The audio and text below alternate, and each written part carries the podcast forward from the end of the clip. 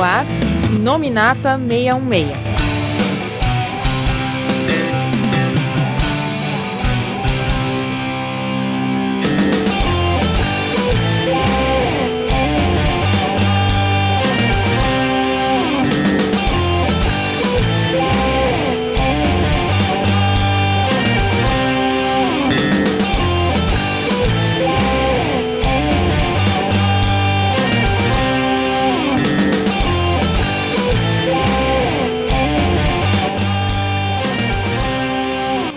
Olá pessoal, estamos começando aqui mais um Inominata 66. Eu sou o Coveiro e você que achava que o Doutor Estranho tinha decorado todos os tipos de magias diferentes e tinha uma memória assim completamente fotográfica para conseguir falar aquilo tudo nos quadrinhos, eu já tenho outra impressão. Eu acho que ele faz tipo aquele joguinho na internet que ele escolhe a data de nascimento, o mês e aí junta tudo e fala magia. Aqui é o Paulo e eu, ele devia mudar o nome para Doutor Eclético, porque na hora do aperto, até pra Domamon ele apela. é quando o perigo tá na, na, nas costas, né, velho? O cara apela para todos os santos aí, ou demônios, né? Aqui é Marcos Dark e. Ô, galera, vocês não acham que vocês exageraram um pouco no incenso, não? Os vapores de Valtor que estão atingindo você? É, tanto que eu não tô enxergando ninguém aqui. tá, então abre as janelas aí, porque a gente vai ter mais um podcast sobre Doutor Estranho, né? Um podcast que viu logo depois do filme, filme que realmente tá fazendo um grande sucesso, surpreendendo mais uma vez todo mundo. E, é claro, aproveitando esse hype, a gente do Inominato 66 resolveu escolher de novo o Doutor Estranho como tema do nosso podcast. E a gente tinha várias opções, inclusive a Panini tava começando até a embaralhar a nossa cabeça, né? Porque ela começou a de repente lançar e, e já está em banca várias coletâneas do personagem, né? O Doutor Estranho Juramento, republicou, de, eu até me surpreendi, né? O Xambalá, enfim, a gente ficou até meio perdido assim, então, do que que vamos falar? Mas como o filme se baseou muito, mas muito mesmo, nas primeiras histórias do personagem, a gente resolveu que ia explorar muito mais do que já a gente já explorou naquele podcast de 50 anos do personagem. As histórias que estavam contidas na, nos Strange Tales. Então, se você eh, tinha alguma dúvida, alguma curiosidade para ver o, desses primórdios do personagem e que relações eles acabaram aproveitando de, dessa época pro filme, esse é o podcast que você tem que assistir. Mas, claro, antes a gente vai dar aquela pausa para leitura de e-mails e volta já já. E-mails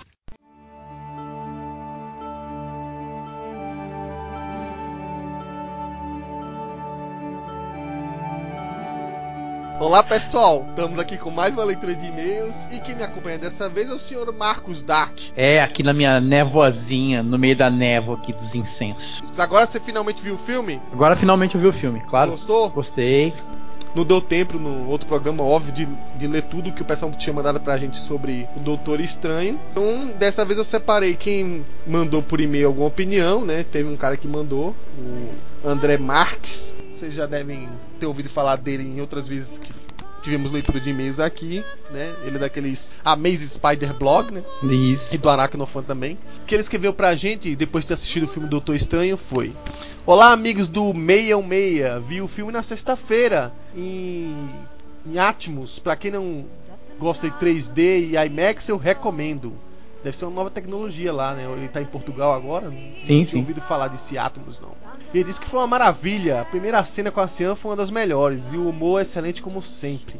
Os valores que trazem sempre me encantam. Quando dizem ao estranho que eles usam esses poderes só para defender, ou quando Calícios quer usar as forças do Dormammu para alcançar a vida eterna e assim argumenta contra. Sinto mesmo com os argumentos e ações que o Capitão América teve no filme da Guerra Civil. E em Jessica Jones, que é meu seriado favorito, também há valores assim. Além de ela ser uma das personagens que eu mais gosto, junto com Homem-Aranha e a Jessica Drill, né? Não interessa por quê, mas é por essas e outras coisas que eu adoro esse pessoal da Marvel Studios e da Marvel TV. E tomara que continuem sempre com esses valores sendo trabalhados, que de certa forma sempre estiveram presentes nos quadrinhos. Quanto ao Dormammu, já imaginava que ele ia aparecer de alguma forma, e o Calícios ia ter alguma ligação com ele. A cena foi hilária. Já o Morro também imagino que iam mostrá-lo como vilão de alguma forma, como nos quadrinhos. Mas a Marvel Studios é esperta e novamente construiu o personagem aos poucos. Esses dão mais intensidade ao personagem e chama a atenção do público. De resto, é melhor não comentar para não deixar o e-mail longo. O filme é excelente, é, mas o que eu mais gosto ainda é a Guerra Civil e acho difícil algum outro superar. Mesmo se fizerem, por exemplo, um filme da Mulher-Aranha, pro qual eu torço muito pra sair um dia.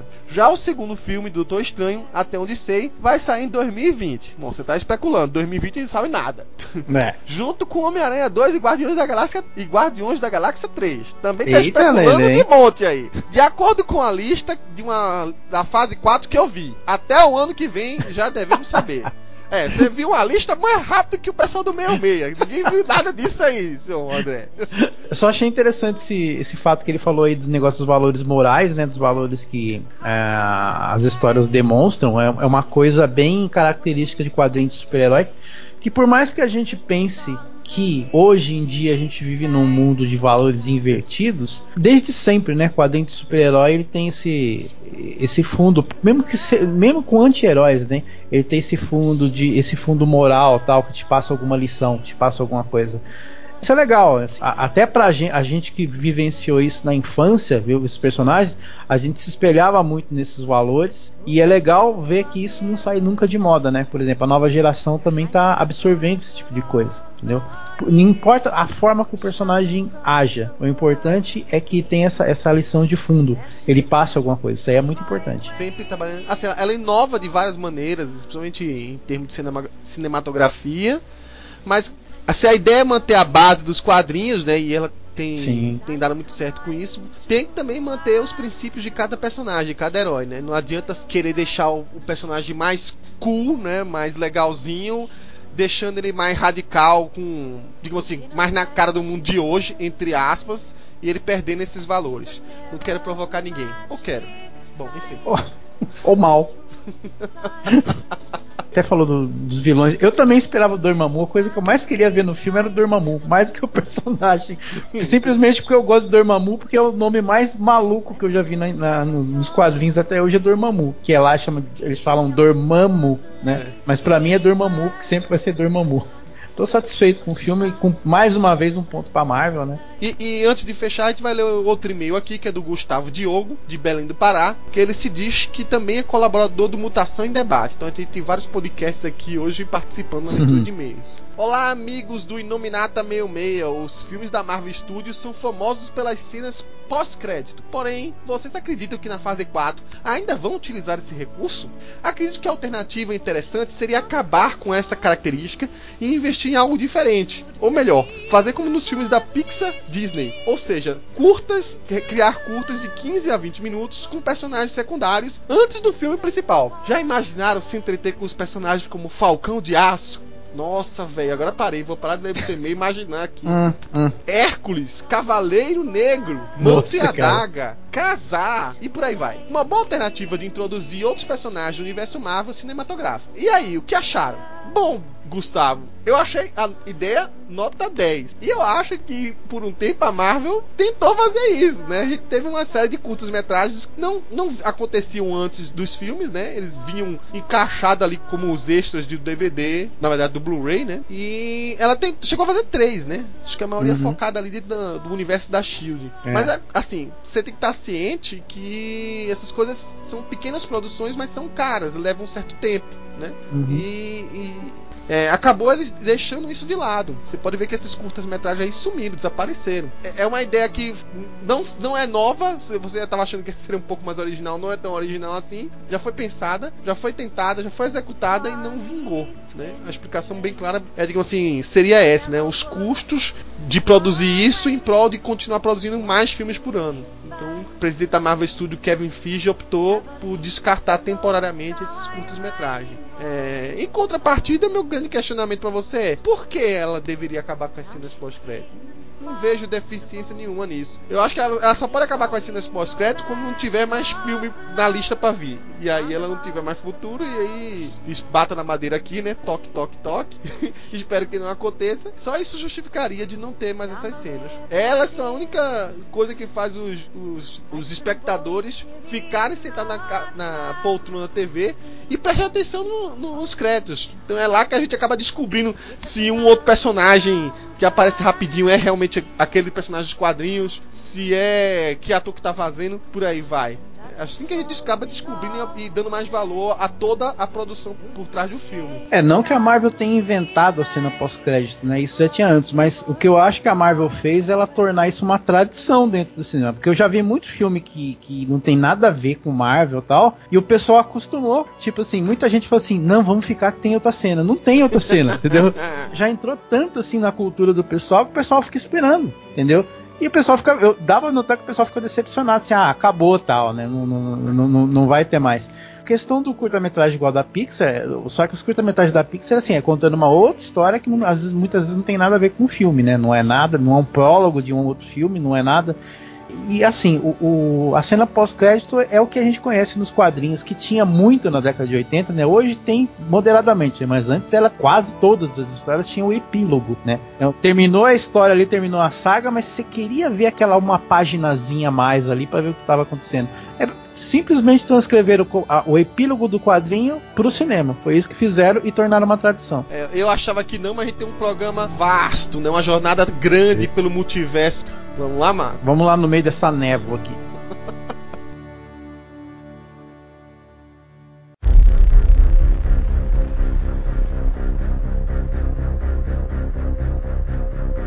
É, foi em 2014 que a gente fez aquele podcast?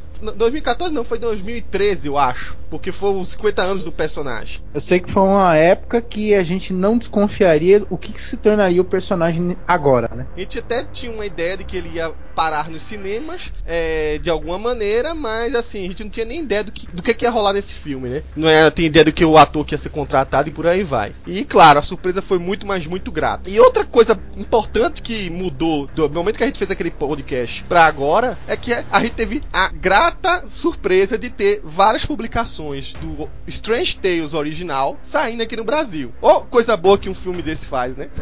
Pois é, né? Só, é. só pra gente listar, a gente teve, claro, da parte da Panini, uma coleção histórica que praticamente pega umas histórias meio esparçadas, assim, que eles acham importantes, mas meio que contém um, o arco principal, um arco longo até, né? De confronto do Doutor Estranho com o Mordo, o primeiro grande confronto nele. Mas também, quem acompanha as revistas da Salvat, também teve não só uma, mas duas publicações, não é isso, Marco? Duas publicações, sendo que uma delas é aquela, aquela velha fórmula de apresentar uma história, uma saga mais atual e uma backup, né, falando de uma história antiga, e uma apresentando mais das Strange Tales mesmo. O interessante é que assim, salvo engano, a Strange Tales mesmo, só que eu me lembre, só foi apresentada é, uma história pela editora Abril no Heróis da TV número 100. Isso porque estavam mostrando também é, histórias de origem dos personagens, então, como o Doutor Estranho na época era publicado lá, é, eles publicaram Strange Dates. Mas até então, todo esse material era inédito, ou seja, levou décadas para chegar até a gente. Né? E agora a gente pode dizer que a gente tá assim, mais que pautado em termos de leitura. Vale ressaltar que quando a gente faz o podcast de 50 anos, a gente não consegue ler tudo sobre o personagem.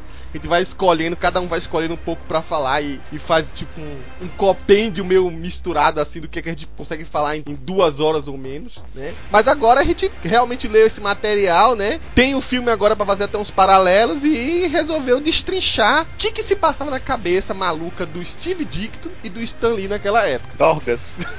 Dorgas mesmo. É, isso Muita veio mais pra frente na Marvel, né? Eu acho que nessa época aí eles sintetizavam. Eles é, estavam criando, era mudinha ainda. É, pois é. O, o, fato é que quando a gente tava fazendo até o um podcast do filme, é, acabou esse comentário não entrando na edição final, mas é, é, o Paulo tinha falado, puxa, a gente só fala o, o, que os Doutor Strange do Steve Dicto, fulaninho do Steve Dicto. E de fato, se dá para perceber que a gente for fazer um, um, paralelo do que a dupla Steve Dicto e Stan Lee fazia, havia muito mais é, a mão do Stan Lee no Homem-Aranha e na parte do Doutor Estranho, até porque começou com uma história de filhinho, havia uhum. a, a, mão menos pesada do editorial. E aí o Dicto podia fazer o que, que ele quisesse. Isso fica bem claro quando a gente vai for mais pra frente comentar sobre a cisão entre o Dicto e Lee, né? Mas descaradamente, o concept art do personagem é todo do Dicto. E aquele velho negócio, né? Eu sempre falo que desenho, dependendo da equipe, o desenhista tem muita influência sobre o artista, né? É claro que o Stan Lee tinha aquela forma dele, a Marvel Way ali de fazer a, os roteiros de quadrinho e tal. Mas dá para perceber, assim, até você comparando quando eles faziam duplo com Homem-Aranha, a, a, a, diferença de roteiro e, assim, a arte do, do Steve Ditko tá bem diferente, assim, bem. É, acho que até bem mais detalhada em questão até de cenário também. Mas dá para notar que os pitacos que ele dava no roteiro ali. Tava, tá bem claro, assim, a, a parte, de parte mística, de nome assim, de, de nomenclatura, é, vem bem dele, assim, é bem da natureza do Dítico mesmo. O próprio Stan Lee, em vários momentos em que fala do personagem, até porque recentemente ele deu vários depoimentos, ele nunca deixa de atribuir que a ideia inicial, do, base do personagem veio do Dick. É, pegando aqui uma das entrevistas aqui, né, que aí comenta um pouco da origem do personagem, ele fala que o personagem é, surgiu para ser um filhinho da revista, né? Stranger Tales. Eles queriam aproveitar que o nome da revista tinha Strange, então vamos usar, usar, usar o personagem sendo Strange mesmo. Acho que o primeiro filhinho foi de 5 páginas. A gente vê mais pra frente que o, o Dr. Strange vai ganhando fama, ele vai aumentando a quantidade de páginas, né? De 5 vai para 8 uhum. por muito tempo, depois de 8 vai para 10, 10, 12. E aí ele vai ganhar sua revista, é, vai ganhar a revista completa lá pro final. Só na última edição do Steve Dicto, lá na 140 46 que deixaram o Doutor Estranho ter uma capa só dele. Porque, cara, dava agonia ver aquelas capas, cara. aquelas capas do Tocha Humana e do Nick Fury, cara.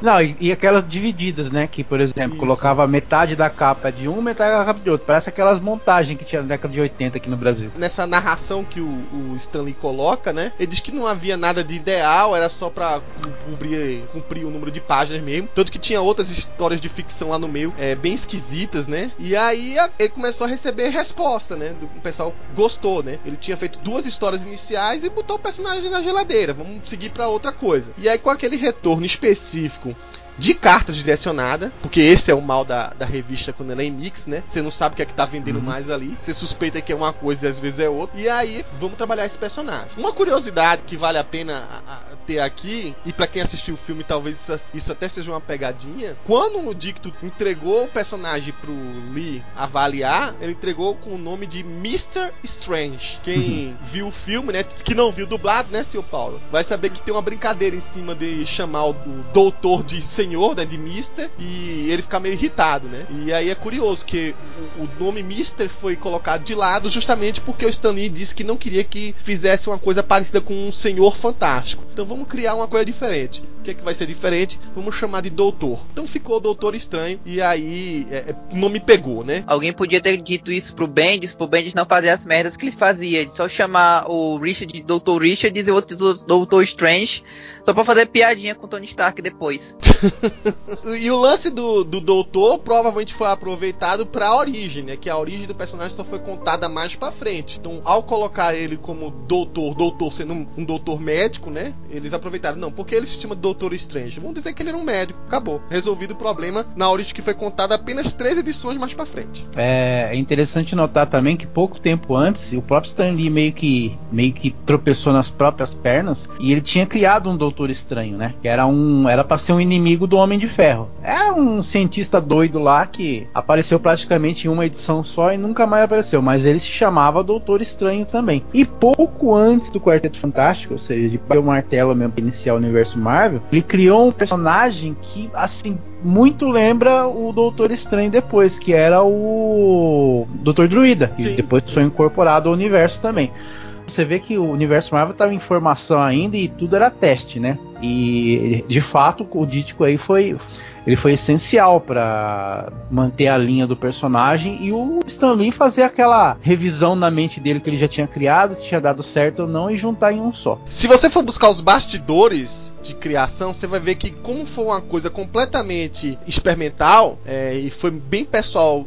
dos dois autores, né, do Dick e do Lee, eles começaram a querer brincar com certas situações. Então, por exemplo, o visual do Doutor Estranho para ser um herói, ele é bem abominável, né? Se você olhar os primeiros quadrinhos, ele parece um personagem saído de um filme de terror. É tanto que o espelho dele, né? A gente provavelmente comentou isso naquele podcast lá dos 50 anos. O, o, a, a, inspiração visual dele é o Vincent Price, né? Que é um ator já bem marcante para filmes de terror. Normalmente o vilão. É. E curiosamente, o o Doutor Estranho tem um Vincent no nome, né? Alguém me lembrou em algum momento aí, quando a gente tava gravando sim, sim. outro programa, que ele é Doutor Stephen Vincent Strange. Não sei se isso foi colocado muito depois, né? Pode ter sido uma homenagem à ideia por trás de tudo isso, por aí vai. Mesmo porque no começo das histórias do Doutor Estranho, como a gente vai discutir no decorrer da, desse podcast, né? Havia uma preguiça de nomear os personagens isso vai acontecendo mais pra frente, né? Outra coisa curiosa é que, é, além de ter esse visual mais macabro do personagem, tipo de ação dele, de poderes e por aí vai, também era bastante sinistro. A inspiração maior era de um programa de rádio, né? Aquele Xandu, o mago. E se você olhar toda hora, o Doutor Estranho, quando ele vai convocando as coisas, ele vai convocando uma série de coisas macabras, né? As pessoas em vários momentos da história, no quadrinho original, tá? Isso não é erro de tradução, referência a ele a, ao necromante, ao mestre das magias negras. E tudo quanto é sorte de demônio e diabo que ele pode usar na hora para, sei lá, convocar um artefato e jogar no inimigo, ele chama. Inclusive o próprio Dormammu, né? Antes de confrontar o bichão, ele apelava, né? Tipo, tá, tá dando tudo errado, Dormammu me acuda, né? Pois é. é. é. basicamente assim, né? É aquele que o Paulo, o Paulo, falou, é o eclético, né? Ele fala, começa com Vichante, né? É, pela ajuda do Vichante, me dê a graça, Ostur. É, a, é Rogote. Meu, me dê seu poder, Dormammu. Me dê sua ajuda, Pegasus. Apela aí. Me acuda, Padim Cisso, né? É, essas Padim coisas todas. Ele vai apelando à, medida que dá, né? Até, até funcionar. O próprio Agamotto mesmo é olho de um demônio, né? É, pois é. Se você olhar direitinho, é, ele tava sem pudores, e talvez isso tenha acontecido porque a Strange Tales inicialmente era uma revista de contos de terror, né? Ele tava sem pudores de comparar o Doutor Estranho não apenas com um herói, ou, ou fugia muito do padrão do herói é, tradicional, mas como um, um, ser místico, meio dúbio, né? E que vazia de tudo para derrotar os vilões dele. Então, essa coisa de Doutor Estranho como herói herói até meio complicada se a gente for levar o pé da letra e querer transportar o que foi feito inicialmente nos quadrinhos para um cinema. Eu acho que se, se tem já algum, algumas pessoas de algumas religiões olhando atravessado pro filme, né? Já teve alguns ah, artigos ah, aí. Imagine se fosse ao pé da letra. até que pegaram um pouco no pé, viu? É, assim, aquele negócio, cara. Como é, que, é, como é que pode? A gente não pode mais nem querer barganhar a quantidade demoníaca de outra dimensão hoje em dia. É, porque, né? Ele não tem mais essa liberdade, né? Ninguém pode falar o que pensa né? Tá é, laico mas... demais. Né? Agora, falando sério, isso, é, o interessante disso aí é que se tu for parar pra ver, no próprio run do Steve Dicto, já dá pra notar uma suavização forte no personagem. Porque no começo é direto ele falando que ele é o mestre das magias negras. Chega lá pra metade, pro final, você já não tem mais uma referência à magia negra. O personagem, logo no começo, ele parece ter uns 50, 60 anos. Vai pegar ele lá pro. Já na, na grande saga do Dicto, lá no, na metade, o cara já tá com 40 e pouco no máximo. Ele, o próprio Dicto deu uma rejuvenescida forte no personagem ali. Quase nível vampira com Dilly. Hmm. The Ancient One would be most pleased. Então, já passando para falar um pouco sobre essa passagem de tempo do personagem e como ele foi evoluindo aos poucos, né? Vamos, vamos começar realmente do começo, tá? Mas sem ser é, da primeira edição. Eu quero primeiro passar para a terceira história do personagem, que é como conta a origem dele, né? O que, o que é que os dois na hora pensaram assim, tiveram que tirar do bolso, já que o personagem vingou. E aí a gente volta atrás e conta um pouco da, conta um pouco da evolução narrativa que foi acontecendo. O Paulo no podcast lá do, do filme falou que é basicamente a mesma coisa, só que melhorada. É mais ou menos quase que nem o filme, só que com bigode ridículo. Mostra lá que ele era um médico arrogante pra caramba e tinha quebrado as mãos. Aí, por causa. Só que não foi mostrado nenhum acidente, só que ele teve um acidente, mas não mostraram que tinha sido tão forte assim. Aí ele foi lá e o cara disse assim: Ah, você ainda é bem inteligente, você pode ser meu assistente. Eu não sou assistente de ninguém. Aí o cara se torna aprendiz lá do, do ancião, uma grande ironia. Aí eu sei que depois do acidente lá, ele resolve que ele quer que ele quer descobrir alguma forma de tentar se curar. Aí ele escuta dois bêbados conversando sobre o ancião. Aí vai lá na Índia procurar esse ancião. Na época ainda não era nem Tibete, era Índia. Aí o cara foi lá. Aí foi, foi que nem no filme. O cara chega, pensa que o cara é o médico médico, o ancião diz que não vai curar ele, eles ficam de mimimi. Só que nesse meio tempo, o ancião faz ter uma nevasca lá e o, o Steven Strange fica preso e fica lá esperando, esperando a nevasca passar. É, isso são dias, né, que passa. É, aí tá lá, ele lá conversando com o Mordo, o Mordo já tinha aquela cara de vilão é, vilão de quadrinhos. Assim, sabe aquela seta de neon que aponta, esse cara é mal? O, É o Mordo né? era esse cara. E ainda por cima ele era o vilão do mal, que ele usava uma roupa de faxineiro verde. Ó, um bo- bom nome de personagem. o É, podia ser um ótimo Gostei. vilão esse. Mas vou ser Excelente. sincero, nessa primeira aparição ele tá melhor. Porque à medida que o Mordo vai, entre aspas, evoluindo, ele vai ficar tão é, obcecado pelo Strange, tão obcecado em vencer, que ele deixa de se tratar. Aí ele para de cortar o cabelo e fica um chumaço assim pros lados do cabelo, velho. Parecendo um peixe beta armado, assim, sabe? Cresce tudo torto, né? É, você vê que ele vai ficando doido com a obsessão dele. É, vai ver que é isso. Ele puxava muitos cabelos de raiva, deve ser isso. Aí tava lá o, o Steven Strange andando é, aleatoriamente pelo corredor, ele para e vê o Mordo fazendo um pacto lá pra atacar. Um pacto com Dormammu. O cara escutou falar que era um pacto do Dormammu. Ah não, posso invocar esse cara de boa depois disso. Mas a própria ancião convocava de boa. E nesse ponto, o filme não tem nem nada errado. Porque o ancião também é, abriu uns portalzinhos pra falar com o Dormammu Ficava tô lá tomando chá com o Dormammu, o ancião lá no filme. É. A anciã no filme. Voltando. Aí eu- o cara escuta tudo, aí ah, eu tenho que falar pro ancião. Só que aí o, o Mordo coloca uma. Tipo uma focinheira mágica e umas algemas mágicas que só Strange pode ver e que impede ele falar qualquer coisa que seja revelar o segredo do Mordo. Aí o Steven Strange para e pensa: ah, não, já sei. Se eu aprender magia, eu posso conseguir desfazer esse feitiço e avisar o ancião. Chega lá e o cara, pela primeira vez na vida dele, provavelmente ele pede de uma forma humilde lá, com licença, por favor, obrigado. E o ancião: ah, é, você pediu de uma forma humilde, apesar do seu passado babaca e arrogante pra caralho. Veja que eu sou uma boa pessoa. A propósito, vou tirar essas algemas mágicas é, que estão na tua boca pra tu a gente poder conversar direito. Peraí, tu sabia que o Mordo era vilão o tempo todo? Pois é, é pra você ver como eu sou ótimo pra avaliar caráteres. É, ele tava fingindo, né? Ele, na verdade, se você olhar direitinho, ele tava procurando um discípulo pra substituir ele. A história do ancião toda no run do Dicto, né? É encontrar alguém porque ele tá querendo se aposentar. É, não, é cara, negócio, é, né? é porque ele não foi na Lativéria falar com o Não, Vitor. Ai, ai, ai. é, é, é aquele negócio, né? O cara vai mandar o funcionário embora. Ele não vai falar pro funcionário que vai mandar embora, senão ele vai ferrar a empresa, Pois né? é, então o que, que ele fez? Ele esperou chegar alguém melhorzinho. Aí ele falou: agora que eu tenho um substituto, eu vou chutar essa trapeça que queria só passar a perna em mim. Então o ancião, ele é meio sacaninha também, se você olhar. Não, mas se a gente for parar pra analisar, cara, que depois aparecem mais outros discípulos do ancião, cara, ele tem o pior RH do universo.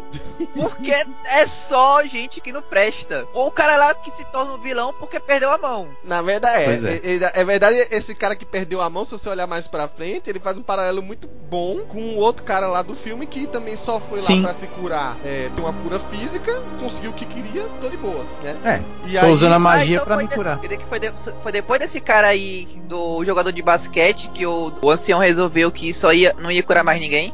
Não, é depois do Calices, né? Foi, foi isso que ele deu a entender ali. Eu não sei, mas o que, o que a, a gente vê é que ele tava procurando pessoas que queriam usar a magia pra fazer o bem a- ao outro, né? O alheio. E várias pessoas que passaram pela vida lá do ancião, inclusive nos quadrinhos, como mostra aqui, né? Esse caso do cara da mão, se só queriam uma coisa pessoal, podia até conseguir. Mas aí ia ser dispensado depois da formatura lá. Não ia virar o Mago Supremo. Passou anos e anos lendo, estudando, estudando. O cara realmente ele fez a pós-graduação completa. Não foi aquele estalar de dedos do filme. Não, o instalado dentro do filme a gente também não sabe direito. Existem várias teorias, né? Mas vale ressaltar que a passagem toda do Dicto, né? E além do Dicto, né? Ele não é o Mago Supremo ainda. O Mago Supremo continua sendo um ancião e o ancião não morre na, na, na primeira história, né? Então não, é- não morre na origem lá. Bom, a gente sabe que o filme é uma adaptação. Mas assim, demora tempos pra o cara virar Mago Supremo. Então eu acredito também que a mesma coisa deve acontecer nos filmes, né? Na verdade, até onde eu li, o Doutor Estranho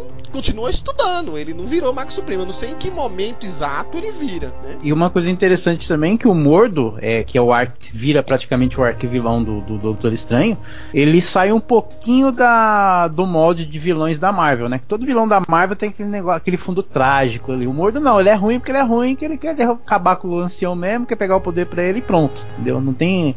No, no filme foi interessante que teve isso, né? Você tem aquele lado um pouco mais dramático do personagem. Aqui não, o cara é vilão porque é vilão. E não cuida da aparência. cara, ele resolve ser o aprendiz do mestre supremo das artes místicas do, negras do mal lá, do começo, pelo menos era assim. Aí, tipo, a recompensa do cara é usar um uniforme de faxineiro, cara. Não é à toa que ele foi pro lado do Dormammu. Quando ele se aliou com o Dormammu, pelo menos ele ganhou um uniforme decente de vilão. Ganhou um upgrade, né? Cara, o Mordo, sabe quem que o Mordo me lembra? Se você colocar um bonezinho nele e uma máscara no olho, ele parece o irmão Metralha, cara. ele, ele, nasceu para ser vilão, não tem como ele ser outra coisa. Vamos então retornar um pouco agora para a primeira história? Sim. Falar um pouco da edição 110, que foi a edição de Filin para Strange Tales, né? Tinha uma história principal do, do Tocha Humana, tinha uma historinha meia boquinha aí, meia ficção científica de uns caras viajando no tempo, uma coisa meio esquisita desse tipo. E aí, a primeira história do Doutor Estranho, o mestre da magia negra. Literalmente pois assim. É. Que coisa boa para as crianças da época, né? Era uma maravilha. É, o bacana daqui da, do personagem é que, assim, não tinha esse uniforme que a gente acabou vendo como sendo tradicional dos quadrinhos. Era uma coisa mais simplificada.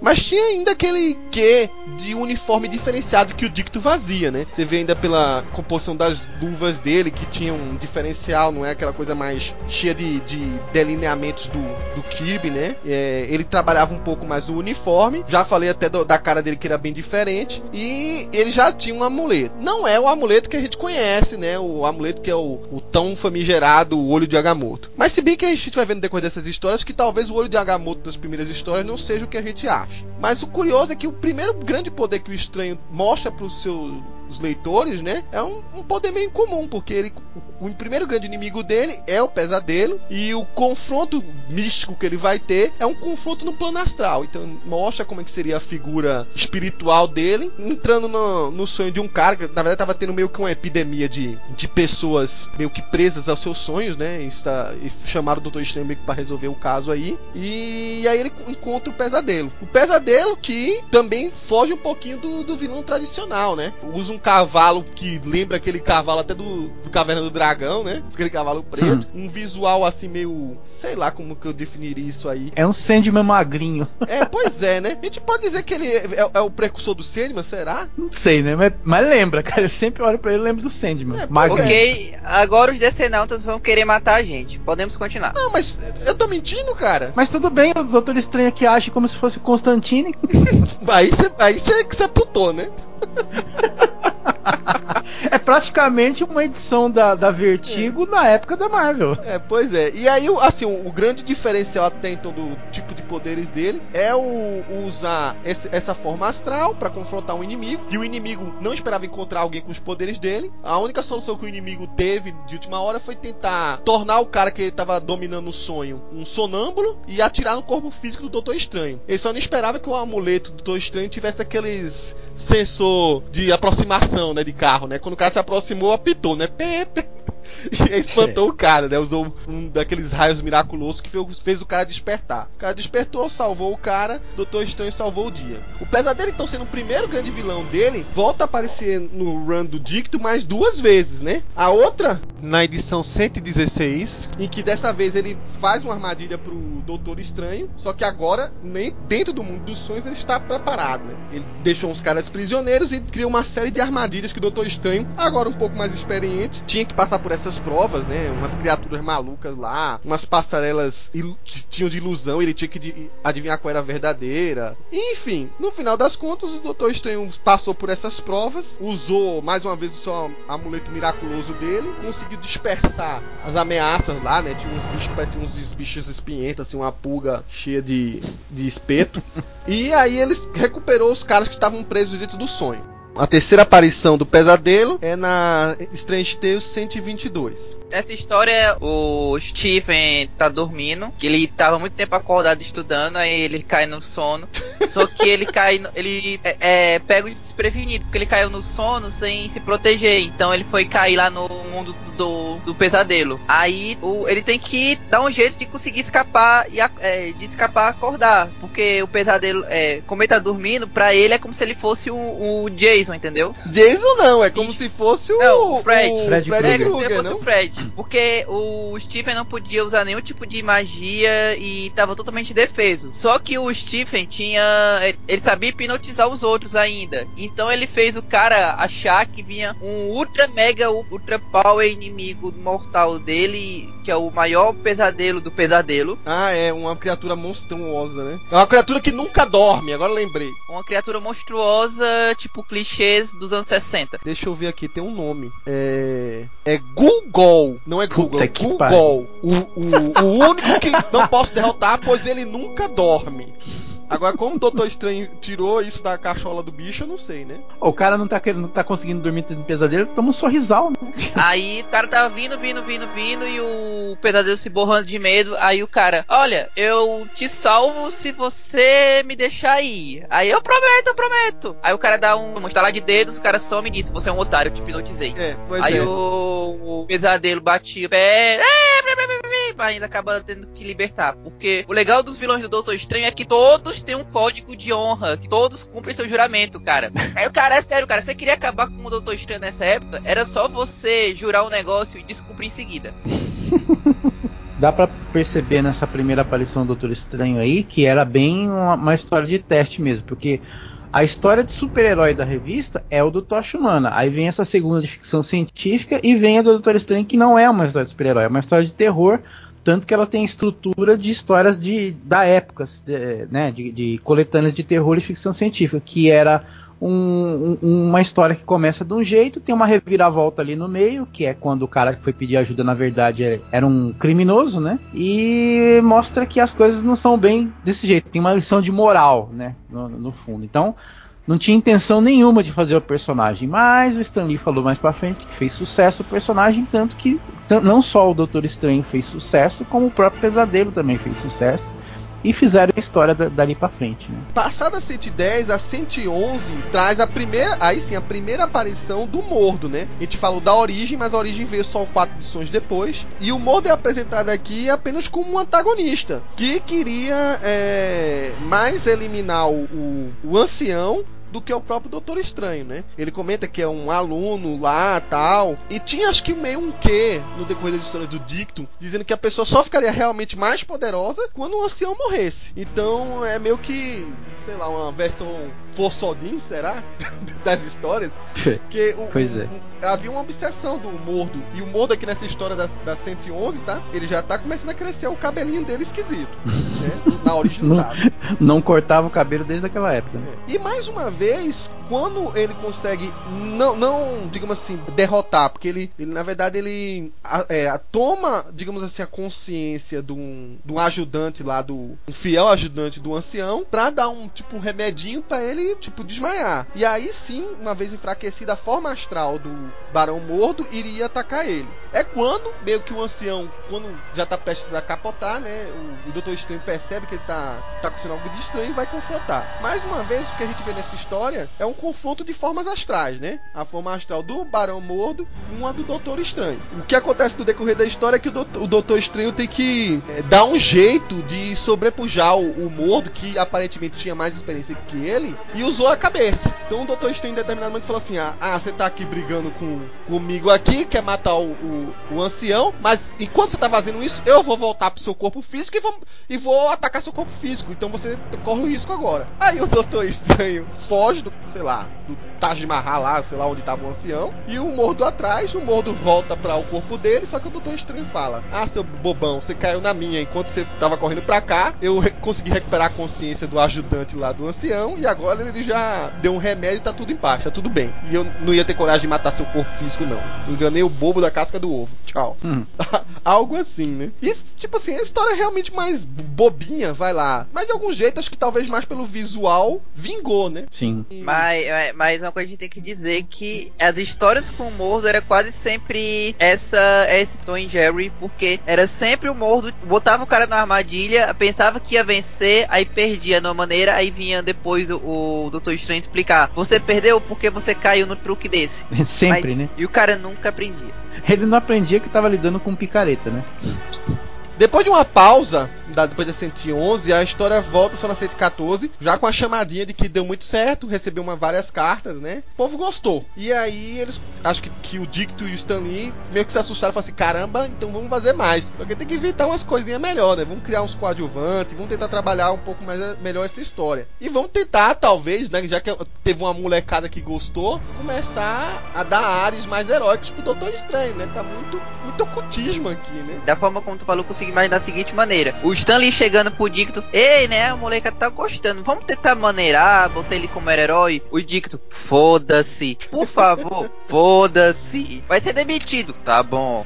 a primeira ideia já, né? Vamos trabalhar um elenco mais, mais próximo da realidade, né? Então eles tiveram a ideia de criar uma coadjuvante que até então, até aí, só tinha aparecido nessa história, na 114, que é a tal da Victoria Bentley. Aí eu não sei se foi uma, um atrito inicial que teve, dispensar a personagem no decorrer do caminho, mas você vê que depois do confronto com o Mordo, né? Que o Mordo meio que engana o Strange, faz ele ir para um castelo é, e se passa pelo dono do castelo, né? E, e põe a- em risco a filha do proprietário, né? Do Sir Bentley. Quando termina tudo, tudo se resolve. O Doutor Estranho percebe que ela tinha um potencial para magia, um potencial místico. A personagem que é essa Christine Bentley acaba desaparecendo por aí, né? Dá a entender que ia ser uma coisa que eles iam trabalhar mais pra frente, né? É, mas aí talvez fosse mais complicado, né? Porque a, a história se passou na Inglaterra e o Doutor Estranho até então morava nos Estados Unidos. Só que é curioso ver que logo depois da saída do Dicto nas histórias, o Stan Lee ele trouxe a, Cris- a Christine Bentley de volta e começou a, a- a já desenvolver mais essa história de ela ter um potencial místico e aprender. Então ela começa a- a ter mais funcionalidade.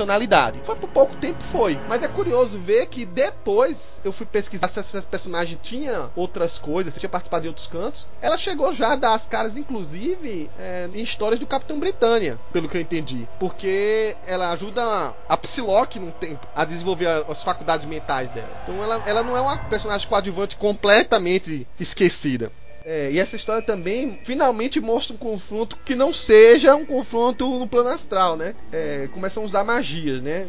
Usa o amuleto, o amuleto com a força mental do outro. Tem até um, um momento em que eles fazem tipo um. Uma, o Dr. Estranho faz uma espécie de ilusão, né? Tipo, ah, você tá usando. Ele tava usando tipo, o poder dele pra atacar o, o Dr. Estranho diretamente. Só que aí ele gasta toda a energia dele atacando o Dr. Estranho naquele momento. Só que o Dr. Estranho aparece logo depois na- atrás da figura que aparentemente era ele e fala: Você é um bobo. Você gastou todo o seu poder numa ilusão que eu criei de mim mesmo. Agora você tá fraco e eu tô forte. E aí ele vence a luta. Então, basicamente, o Doutor Estranho é também o tipo, o mestre das trapaças, né? É, um malandrão, mano. Um malandrão mesmo. Seguindo em frente, a gente tem a história da origem, na 115. E aí segue, por exemplo, a gente, o outro encontro que ele tem com o mais pra frente, na 117, com de novo com o Mordo. O Mordo, mais uma vez, querendo criar estratégias para lidar com o Doutor Estranho. Já que ele não consegue lidar com o Doutor Estranho, ele trancafia todo o sangue do Santoro, faz o bicho desaparecer e entrar numa, tipo, numa micro dimensão. E aí tem um, uma daquelas coisas que só a Marvel Comics faz pra você, que é tipo aquela apelação fora das proporções. Quando é, o Doutor Estranho tenta fugir da mansão que tá presa num, num universo compacto lá, numa, mini- miniaturizado, ele assume de novo sua forma astral, mas mesmo assim o Mordo disse, agora eu tô pensando mais à frente, eu vou criar uma, uma cela energética pra aprender a forma astral do Doutor Estranho. Aí ele envolve o Doutor Estranho tipo num cone. Não, num cone não, num, num cilindro energético. E o realmente a forma astral do Doutor Estranho não consegue atravessar essa parede energética desse cilindro. E aí o Mordo fala, agora que você tá preso, eu agora vou lá pro Tibete atacar o ancião porque ele agora tá desprotegido. Fica aí. Só que aí o Doutor Estranho tem uma, uma ideia mirabolante. Cara, talvez essa, parede aqui energética, na minha forma astral, não permita passar pelos lados. Mas se eu afundar no chão, aí ele resolve afundar no chão. E continua tendo parede energética, né? E ele vai afundando, afundando, afundando, até o fim que não tem mais. Ele chega a atravessar o planeta inteiro, cruzando a Terra, e aparece um planeta inteiro assim. Ele cruza, ele atravessa na forma astral dele o planeta inteiro, chega do outro lado e fala pro Mordo: Cheguei primeiro, te enganei mais uma vez. E ainda mais, avi avisei ao, ao ancião. ele agora tá ciente de, de você e, vai, e, a gente vai te expulsar daqui. E aí, mais uma vez, a forma astral lida com ele, expulsa ele, e aí liberta o corpo físico dele, volta a mansão pro lugar e, e, resolve tudo. Tem essas coisas mirabolantes assim na história. A 118, ele já passa pra um, uma história mais ficção científica. Deixa de lado o, os confrontos místicos com o Mordo e vai resolver um problema de uma, um, um vilarejo. Eu não sei se era na, era na Bavéria, uma coisa assim, né? Que ele comenta. Onde pessoas estavam sendo possuídas por ETs que assumiam, tipo, formas astrais e tomavam o corpo das pessoas, né? Curiosamente, essa é a primeira vez que ele comenta é, que ele usa um, um artefato que é tipo um, uma, uma redoma em que ele consegue ver males que está ao redor do planeta. Então, essa redoma forma um tipo de bola que mostra que, coisas que tem esquisitas. Até então, essa, essa redoma aí não tem nome. Mas, curiosamente, mais para frente, ele chama essa redoma de olho de Agamotto e não um amuleto. O que me chama atenção, né? Porque a gente, historicamente, sempre conheceu o amuleto como sendo um olho de Agamotto. Em algum momento, talvez algum roteirista tenha consertado isso. Mas enfim, nessa questão dos possuídos, mais uma vez o Doutor Estranho usa seus dons, né? O, o, o, curiosamente, os ETs tentam possuir o corpo dele, não consegue, porque toda vez que ele vai tentar talvez dominar a mente dele, a forma astral do Doutor Estranho sai do corpo e confronta diretamente o espíritozinho dos, dos desses ETzinhos, até que ele, é, usando tipo, o poder máximo dele, espanta as criaturinhas verdes e obriga elas a, a liberar os moradores, né? Na edição 120, é, o, o, aí já é outro casos além da imaginação, que aí o Doutor Estranho tá meio cismado que vai uma equipe de TV investigar uma casa mal assombrada. E aí mais pra frente, um, um, dos repórteres que vai passar a noite na casa lá, né? Ele bota o microfone. Ele não tinha câmera para levar, né? Afinal a gente tá em 1960 e pouco. Não tinha aquelas câmeras digital para levar nem nada. A equipe de filmagem muito corajosa ficou lá de fora, só escutando os gritos do cara quando a coisa deu merda lá, na, lá pra dentro né? O Doutor Estranho, quando ele vai investigar, começa a variar um pouco a gama de poderes dele, né? Usar o, o amuleto, o olho do amuleto dele. Não é o amuleto do Agamotto que a gente conhece ainda. Ele nem, nem dá nome ao amuleto nessa época. E, e meio que usa o amuleto para ver o que estava acontecendo dentro da casa e investigar que o cara simplesmente do nada desapareceu. Em dado momento, ele também usa o, o amuleto de uma maneira. É existe um, um termozinho pro cara rever coisas do passado, né? Ele meio que sintoniza numa frequência dos eventos que aconteceu e ele investiga. Até que ele descobre que a, ca a casa não estava sendo mal assombrada por espíritos nem nada. A casa que era viva. Era tipo uma casa que fazia parte de uma outra dimensão, era um ser de outra dimensão que quando veio para a dimensão da, no da nosso planeta virou uma casa. E aí ele negocia a casa de livrar o, o pobre do repórter em troca dele, dele enxotar a casa para a dimensão dela de volta, né? E aí libertar não, foi, ele foi muito sacana com a casa. Ele chegou, casa, eu prometo guardar o seu segredo. Aí, se você guardar meu segredo, eu deixo vocês dois saírem. Beleza, eu prometo guardar meu segredo. Assim que ele saiu, você é perigosa demais para ficar aqui. Por favor, deixa eu ficar. Não, vai te embora, eu te conjuro, Satanás. Pô! É, e, e, ao mesmo tempo, ele apagou meio que a, as lembranças do repórter, ou coisa desse tipo, né? É engraçado que a partir daí ele começa a querer usar aquele perfil de é, é bom os humanos normais, né, os mundanos, os trouxas, não saberem o que está acontecendo. Então, Homens de preto, é, né? Fiquem, fiquem aí é, na ignorância e eu não preciso dar entrevista para nenhum, nenhum site, nenhum site, nenhum canal de televisão, nem jornal, nem nada. Eu fico sendo é. uma lenda incompreendida mesmo. Mas uma coisa é certa, cara, não faça acordos com esse cara. Ele, ele vai cumprir o estritamente. Ele não pode falar do Dormammu, cara, porque ele é tão sacana quanto. Ah, mais, bem mais. Dormammu é honrado, perdão. Pois é, cara, o Dormammu pelo menos ele protege lá o, o país dele, a terra. Querendo ou não, né? Ele, ele, ele é um tirano, mas ele cuida dos compatriotas. É, é, é aquele déspota esclarecido, o Dormammu. Já o Doutor Estranho Bom, aí na edição 121, o Mordo resolveu que ia também fazer umas artimanhas do Te Enganei, Doutor Estranho. Qual foi a estratégia do Mordo? Ele. Nossa, é, é coisa muito de época isso. Ele faz uma ligação pro Doutor Estranho, ele, faz uma ligação tipo um trote. Tô precisando de sua ajuda. Vê no, endereço tal, tal, tal, tal, tal. Aí o Doutor Estranho, vou chegar mais rápido da minha forma astral. Vai pro, vai pro endereço, quando vê não tem ninguém, quando volta, o Mordo roubou o corpo físico dele. Mas é um trombadinha mesmo. E aí ele aparece assim na forma astral dele. E aí, doutor estranho, agora, agora quem te enganou fui eu. Você vai tentar achar o seu corpo? Vem tentar aqui, eu escondi ele no Museu de Cera, muahaha, né?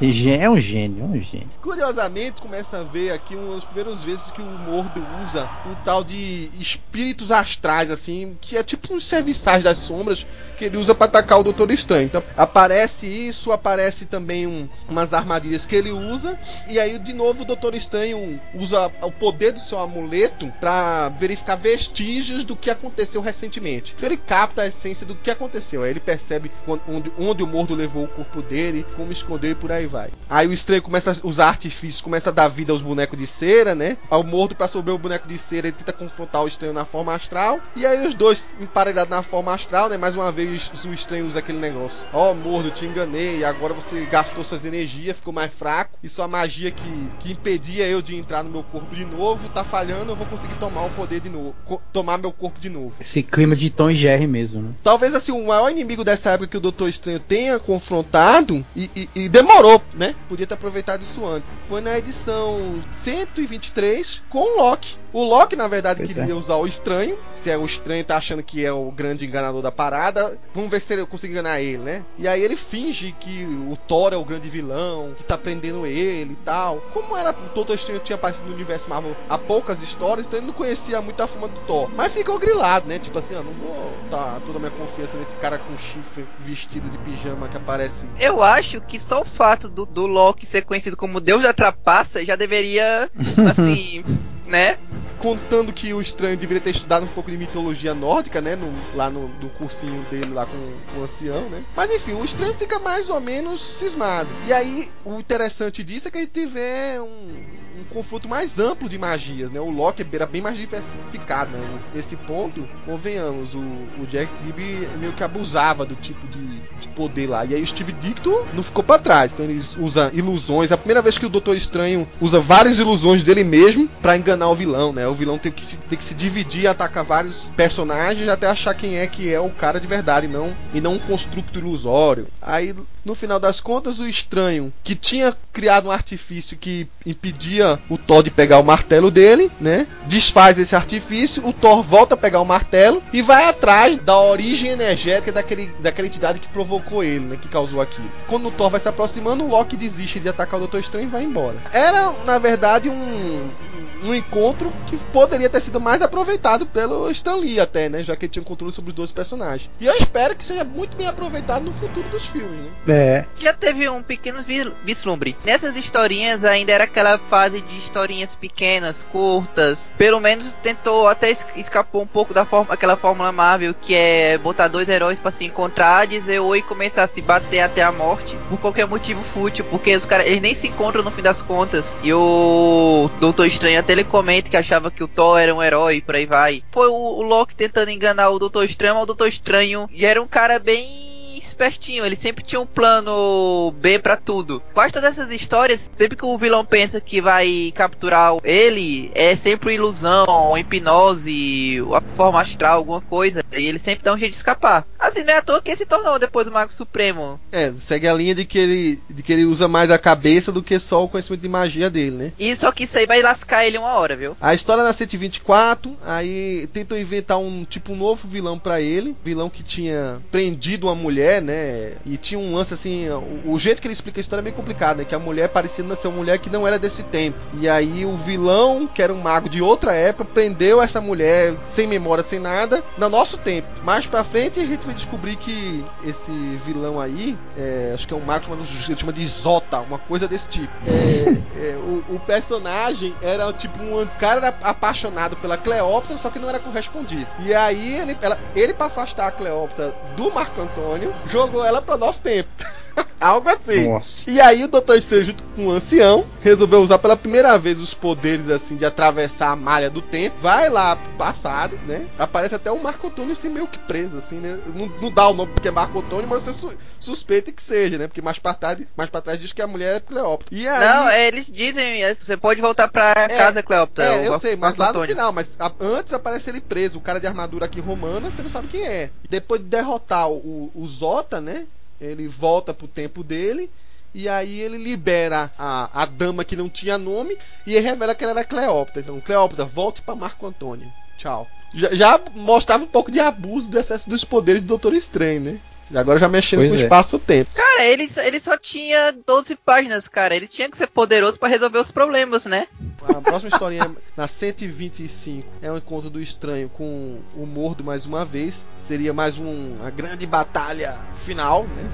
Aparece agora mais uma vez esses- essas, sei lá, essas deidades, parecem uns fantasmas brancos do Mordo. E dessa vez elas parecem com uma figura parecendo um ninja, né? Tipo um, um ninja não, sei lá, um, um turbante não, que envolvia o, o, o, o rosto deles, né? E aí o, confronto entre eles é um confronto mundial. Pelo menos as duas formas astrais aqui fazem tipo uma briga de, de gato e cachorro que vai além do Sancto Santoro. Você pode ver que cada quadrinho é um país que eles vão. Então passa lá por um, pelo meio do oceano e tá tendo um, um, um cruzeiro, vai para um castelo lá na, na Inglaterra, França, Egito, Índia, até que ele cansa nessa viagem o Mordo, né, vai desgastando o Mordo, e ao mesmo tempo localiza o, onde estava o corpo do ancião, o corpo físico, né, que estava preso lá, que estava é, dentro de uma, sei lá, um, de um templo antigo, pelas características aqui, deve ser uma coisa na Ásia, é, sudeste da Ásia aqui, e aí tem uma luta final com o Mordo, a amplitude de poderes aumenta aí pra caramba, aí a gente vê como que eles começam a usar uma série de artifícios, o,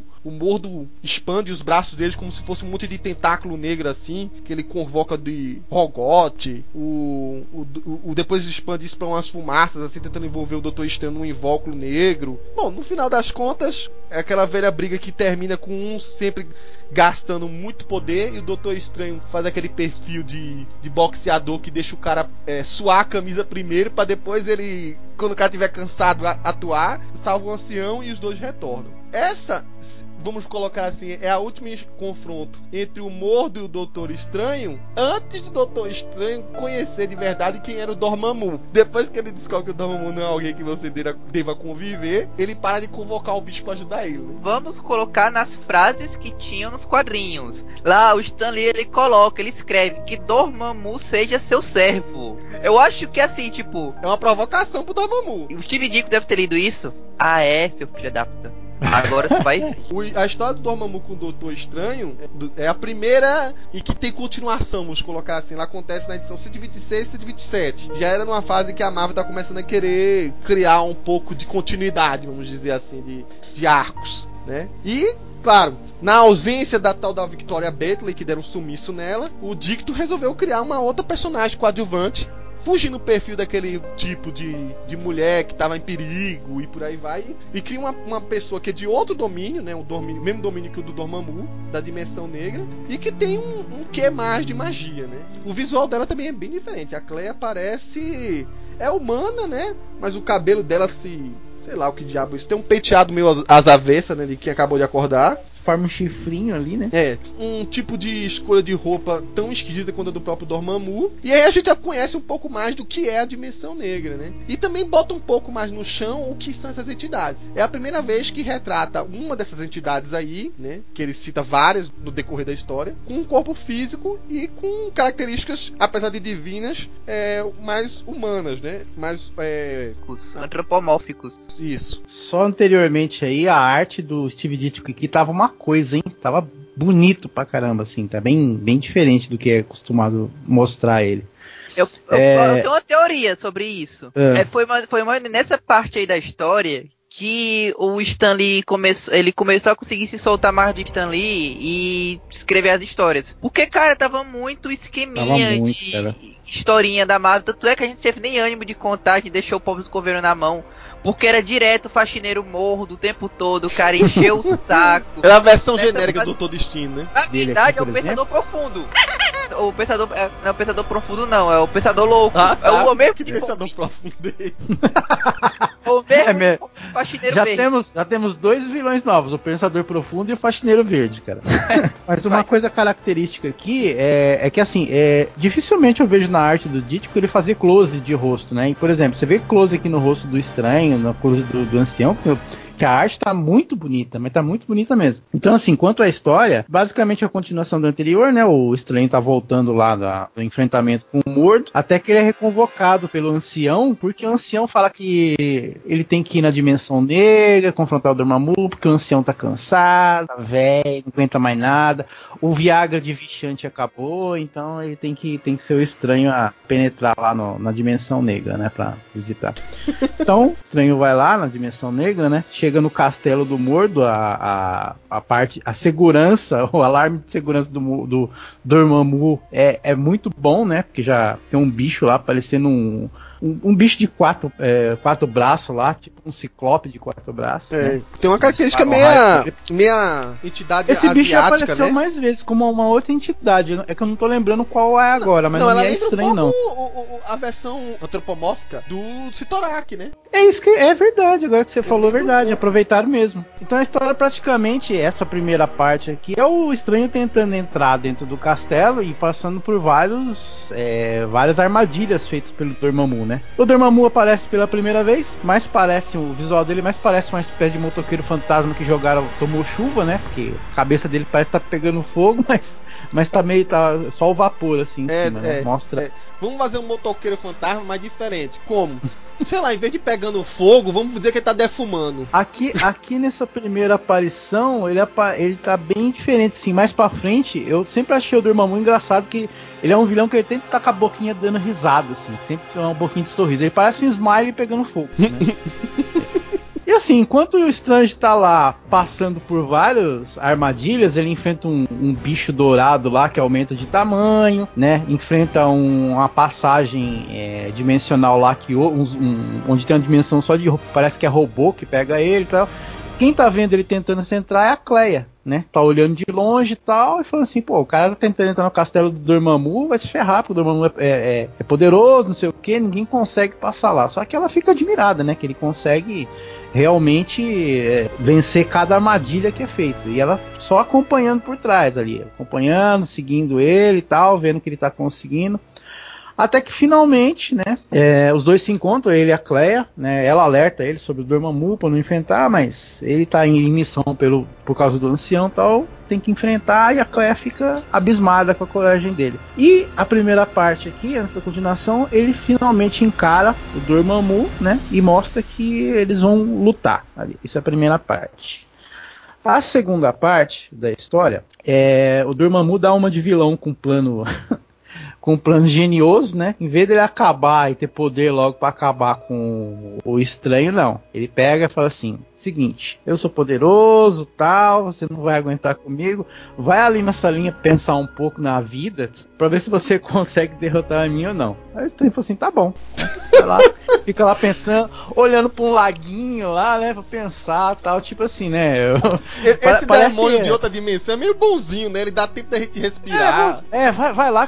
Parece. Sabe o que, que parece? Parece aquele programa do. Como é que chamava aquele programa lá que falava que o Roberto Justus apresentava? Aprendiz. Demitido. É, o aprendiz. aprendi isso. É, tipo assim, né? Se for versão americana, é do Trump, né? É, é do Trump também. Então, assim, vai ali.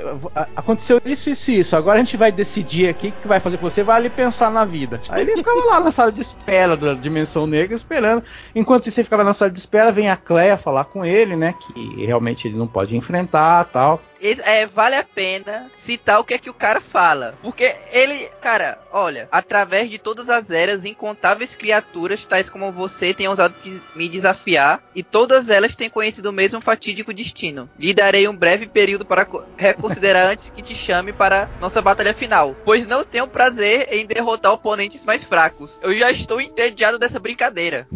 Ou seja, ele, seja- tá- ele já atacava, ele tá entediado até de atacar já, né? É o Pois cúmulo. é, cara! O É um cara Dormammu, eu acho- entediado! É, não, o Dormammu é o deus do tédio. Só pode, cara. Ó, Tem outra explicação. Mas você tá falando da, da Clea aí, a Clea aí foi tentar é, impedir ele de, de seguir pra morte certa, mas ela tinha outros motivos, ela também tava olhando dela, né? Sim. Bom, vale ressaltar o seguinte, a gente tá falando Clea aqui, mas o nome dela só aparece 20 edições depois. Pra o Doutor Sim. Estranho agora aqui, ela é a garota maluca de cabelo prateado que acabou de acordar. Cab- De cabelo de suspiro, né? É, exatamente, tá? E ela, tipo, é uma doidinha dessa dimensão. O que vai deixar muita gente confuso, porque vai passar o run todinho do Steve Dicto e mais à frente, não entendendo porque o Dormammu é daquele jeito esquisito e porque a Claire parece uma humana, apesar das suas devidas. Suas características exóticas, né? Tipo um cabelo de chifre prateado.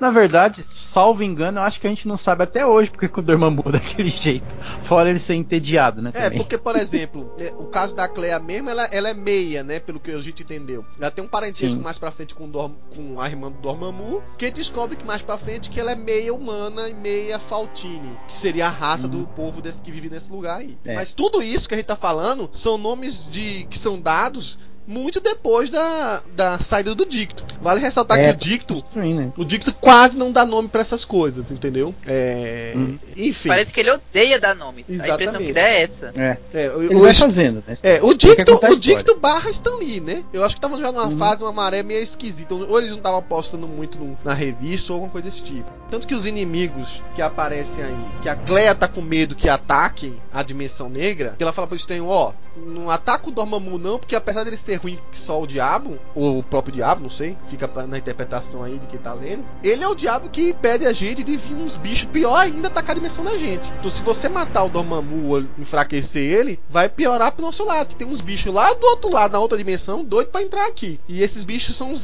são acéfalos. Só que você percebe que da primeira vez que é chamado, não é a, a definição da espécie, apesar de a gente conhecer hoje eles como acéfalos ou se você for mais saudosista da Abril, sem mentes, sem mentes, né? Sei lá. Sem mentes. Sem barra mentes. Sem traço mentes. Fernando Lopes que me perdoe por estar usando esse nome. Enfim, é, ela, ela fala isso aí de um jeito mais com um adjetivo do que como dar nome aos bois, entendeu? Eu acho que nessa época eles já estavam no processo de separação dos dois, porque se eu não me engano, a briga já tava feia lá pela Amazing Spider-Man 18. Aí eu não sei mais ou menos quando é que é no o equivalente na Stranger Tales, mas eles estavam sem se falar e era, era uma coisa que o próprio Stanley admitia. A briga dele com o Kirby era, digamos, se fosse, sei lá, nível 10, a com o Steve Dictor era nível 10 milhões. O próprio Roy Thomas ele fala que no, no A História Secreta da Marvel que as revistas do Homem-Aranha simplesmente os dois não se falavam. Vinha o Steve Dictor, já tava com a história praticamente toda pronta. Às vezes com o roteiro já pronto e o Stanley só botava o nome dele. E tem até mais pra frente vai vir uma- umas rusgas de besteira, tipo. O Stan Lee ele gosta, gosta de botar aquelas frases de efeito. Tipo, "Ah, essa história é a melhor de todas, por Stan Lee e Steve Dicto. Aí o cara, eu não votei que essa história é a melhor de todas. Aí o Stan Lee pega e coloca. Essa, essa história foi voltada como a melhor de todas, por Stan Lee e Barão Mordo. É, eu vi. Tem uma, uma das revistas que tá aqui. Então, aí eles, ela, a Cleia mostra lá na periferia, ela chama de periferia, né, de, dimensão, que mostra sem mente lá e explica isso que você tinha dito aí, que se o Dormammu, ele, ele tem aquela barreira que mantém os sem, os mentes lá seguros, né, sem, se eles escaparem de lá eles podem destruir a dimensão, e quem mantém essa barreira é o Dormammu, ou seja, se o Dormammu porventura for derrotado, essa barreira pode cair e a dimensão negra vai ser toda destruída para criar aquela, aquela questão moral, né? Que o, o estranho vê que a dimensão negra é um lugar ruim, porque o Dormammu tá sendo, tá dominando ali tudo, mas o povo que mora ali, tipo a Cleia, não é exatamente ruim. Então assim, é meio que condenar inocentes. Só que ele se vê na obrigação de cumprir a missão, porque afinal foi uma missão que o mestre dele deu e ele tem que salvar a dimensão dele de origem, pronto, né? Então vamos lá enfrentar o Dormammu, depois a gente vê o que, que dá. Realmente, quando o Dormammu começa a ficar muito concentrado na batalha ali, a barreira dos sem mentes começa a, a enfraquecer e eles começam a passar e já entram disparando os raios lá do, do rosto deles, né? Como é característico deles assim. O Dormammu verifica, né? Vê que essa, essa, eles estão atacando ali e fala assim: não, tem que voltar a concentrar na barreira ali de novo. Aí fica aquele impasse, né? Ele enfrenta o estranho ou, ou segura a barreira? Antes do estranho pular fora, ele faz o Dormammu prometer, né? Para ele não atacar a dimensão dele, nem ele mais. E deixa e a Cleia ali pra atacar. Né? E salvar a Cleia também, né? Ou seja, de barganha, né? O estranho entende como ninguém. Ou seja, não derrotou diretamente o Dormammu, mas conseguiu fazer um acordo ali razoável, né? Ele volta para a dimensão normal dele e quando o ancião recebe, ele ganha finalmente o manto de levitação e o olho de Agamotto como a gente conhece hoje. Então foi aqui que esses artefatos apareceram. Lembrando que ele ganha o manto agora, o manto vermelho e amarelo que a gente conhece.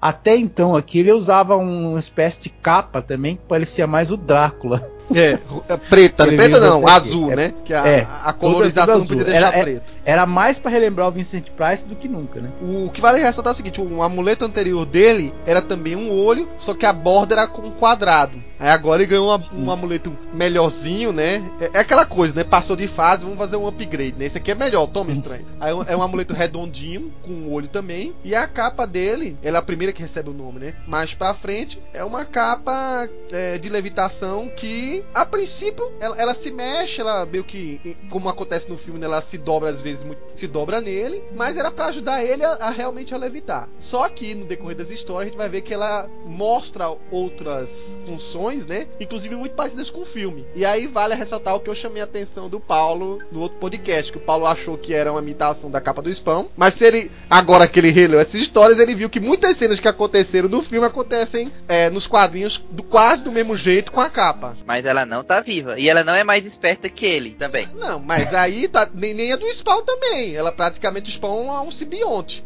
como todo o uniforme dele. E o Spawn é o Venom. Várias cenas que acontecem aqui de ela envolveu a cabeça do cara e bater a cabeça do cara no chão, ela é. é agarrar uma arma do cara que o cara tá atacando, muitas vezes instintivamente, na frente do próprio é, Steve Strange pensar em fazer alguma coisa, ela faz. É tanto que nas últimas histórias, o estranho se refere ao amuleto e a ela como meus companheiros. Ele, te, ele apesar uhum. de você de achar saber que não está vivo, ele definia ele como entidades. Foi mais uma dessas histórias que o cara dá um jeito de fazer o outro fazer juramentos. Só que dessa vez foi com o cara que resolveu brincar que nem ele também. Ele e essa, essa história para mim, pelo menos, marcou uma diferença grande do que vinha antes e do que vinha depois em termos de de que as histórias estavam muito chatas. Assim, elas estavam chatas, cara. Era padrão historinha. É, padrão historinha, aventurazinha, bobinha anos 60. Agora mudou um pouco.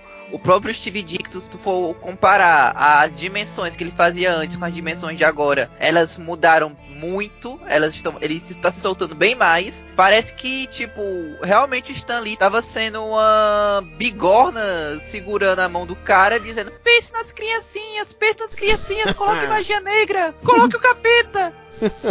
É, não só essas questões dessas ameaças dos monstros ser uma coisa bem diferente, assim, ousando pra caramba. O visual que ele interpretou da Dimensão Negra. Fiz a piada no outro podcast que se fosse o John Byrne, ele ia só pintar o quadrinho de preto, né? E, e botar os balões, né? A, a lá versão Byrne, estou com preguiça de desenhar. É, aqui ele extrapolou uma maneira diferente de interpretar isso aí. E, e pelo que a gente já leu em outros cantos, né? Boa parte do que o Dicto queria aqui era uma reinterpretação muito inspirada no, na arte do Salvador Dali. Então não havia gravidade, não havia senso de proporção, nem nada. Até mais pra frente você vai ver que alguns encarregados capangas do Dormammu que aparecem, eles inclusive aparecem tipo de portas que se abrem no vazio, eles surgem tipo cheio totalmente maluco, assim, sem, sem proporção de corpo. Os trens já atacam, meio que revirando ele do avesso e joga ele. É claro que, digamos assim, pra época você não, não vai imaginar da mesmo jeito que a gente viu hoje em dia sendo colocado no filme. Mas eu acho que foi uma boa interpretação de como a sua realidade que o Dicto criou para aquela época poderia acontecer no, na, no, nosso mundo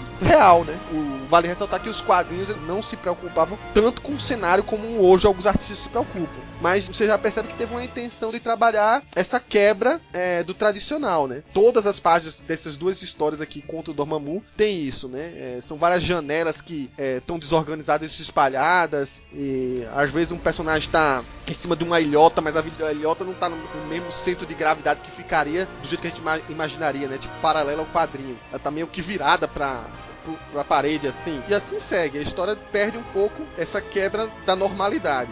Yield, Dormammu! You are defeated. Bom, depois dessa edição aqui, desse confronto com o Dormammu, a dupla lá tinha que dar continuidade a, a expandir o universo do Doutor Estranho. Então eles tentaram criar uma, um vilão, já que o Mordo já estava cansativo e o Dormammu estava derrotado, que era o tal de o demônio, né? O, que na verdade no original é eles chamam de, de demônicos, uma coisa assim, que é um personagem assim do nível do Mordo com a barba mais esquisita ainda, né? Tinha parecendo uma tesoura e um capacete parecendo aquelas, ah, como é que eu diria isso aqui, aba de capacete de sacerdote assim, sabe? O que é curioso aqui é que ele, o Doutor Estranho e ele começam a usar diferentes tipos de poder, né? Explorando um pouco mais as opções. Então, em determinado momento ele tenta prender o Doutor Estranho num invólucro de cristal que seria tipo um, uma variação das faixas vermelhas, as faixas escarlates de Sitorak, e que depois prende ele como se fosse um cristal, né? Curiosamente, é, vale ressaltar que o cristal tem muita coisa a ver com a, a história do fanático lá, né? De criar invólucros Mas o fanático já existia, não? Nessa época sim, mas o Sitorak já é citado antes, acho, em vários momentos. O Doutor Estranho também usa, mais uma vez, o amuleto, agora o amuleto mais poderoso ainda do que o outro, né? Ele é capaz de fazer com que as roupas de uma pessoa que veio lá pedir ajuda dele, né? Que era um antigo servo desse tal de demônicos. E que essa roupa criasse vida e mostrasse onde era o antigo local que ela ficava. Onde é, na verdade, o quartel-general do demônicos. E aí a roupinha vai andando, toda esquisita, atravessando a rua e, e eles vai até o local para confrontar diretamente esse mago, né? Como agora ele tá com um upgrade maior, o Doutor Estranho mostra aqui que tem várias opções de magia, né? O amuleto novo dele é capaz de crescer de tamanho, engolfar, digamos assim, as várias magias que o o demônio que estava jogando em cima dele, né? Ele abre tipo um portal assim para absorver a magia. Depois de uma vez de saturado, né, a, as forças, o demônio meio que desiste de confrontar o Doutor Estranho e é derrotado. Esse próprio amuleto aqui do Doutor Estranho, que até então não tinha o nome do olho da Gamoto, né? Ele nos quadrinhos ele servia muitas vezes para a função do que é o, o, tal do portal no cinema. Tem muitas vezes que o Doutor Estranho precisa ir de um local para outro, ele faz o amuleto crescer de tamanho e quando o olho se abre é um, é um caminho para um outro lugar que ele queria ir. Então, para quem já lia os quadrinhos, ficou bem mais claro, ficou bem claro isso, né? O olho de Agamotto tem uma função bem diferente do que é nos cinemas pro que é nos quadrinhos. Enfim, ele derrota o Demônicos, libera o servo dele e ele tenta fazer com que o Demônicos esqueça que já trabalhou com magia, qualquer coisa desse tipo, né? Já tem umas características de professor Xavier, né? De manipular a mente do cara e fazer o cara é, esquecer as coisas. Por que diabos ele não fez isso com o faxineiro verde? É, o faxineiro verde era mais treinado, né? É. Aí mais pra frente, edição 129, ele encontra uma outra, um outro mago, uma outra entidade, né, o tal de Tiboro, uma coisa assim. E, e é mais uma vez mexendo naquela história de eles é, fazer com que o mundo real, o mundo dos mudanos, não saiba que existe magia, né? Tinha um grupo de TV que, que tava desafiando os negócios sobrenatural, não existe, por aí vai. A gente vai provar, pegando esse, esse totem aqui dessa entidade antiga e mostrando que não tem nada. Então ligaram a TV, vamos lá, aconteceu nada comigo, tá vendo? Isso não existe, tá mentira. Aí de repente apaga as luzes, puf, os caras somem. É pra onde foram? Aí vai lá chamar o Doutor Estranho, né? para tentar resolver mais esse mistério. E aí, com a ajuda do ancião, ele consegue entrar nesse portal, nessa dimensão, que é comandada por esse tal mago chamado Tiboro, né? Um, na dimensão dele ele é tipo um déspota, um, um tirano, né? Aí acontece de praxe, desafio o Doutor Estranho. Doutor Estranho agora tá é, é, podendo usar sua capa mágica, podendo usar seu amuleto. O cara lá também tem um tipo um, uma varinha lá que solta energia. Há um confronto místico mais uma vez e que eles exploram mil e uma outras coisas que o Doutor Estranho até então não vazia, né? Que o modus operandi dele sempre era usar uma energia do amuleto ou usar a forma astral dele. E agora ele tava fazendo mais coisas, né? E você vê descaradamente que o dicto das primeiras histórias para agora, ele tá começando a dar algumas características que o Doutor Estranho não tinha. Por exemplo, primeiras coisas é que nessas histórias agora que ele tá usando mais opções de magia, ele tá começa a, a usar mais o, o, movimento das suas mãos. Então você vê que ele faz aquele movimento do, dos dedinhos assim abertinhos, outra mão com os dedos parecendo do Homem-Aranha. E a outra coisa também que ficou bem claro é que se você pegar a primeira história em que o Doutor Estranho tinha um rosto mais fechado, assim, mais obscuro, ele agora não, ele a, colocou os olhos dele mais abertos, ele tem uma cara mais, digamos assim, mais leve, menos sisuda, né? É o que eu falei, que foi o processo de rejuvene... rejuvenescimento do personagem. Tipo, nas primeiras histórias parecia que o cara usava um, um, um laque absurdo, que você podia botar um furacão, aquele cabelo não se mexia. Agora o tempo todo é o cabelo se mexendo ao vento, parece o da L'Oreal.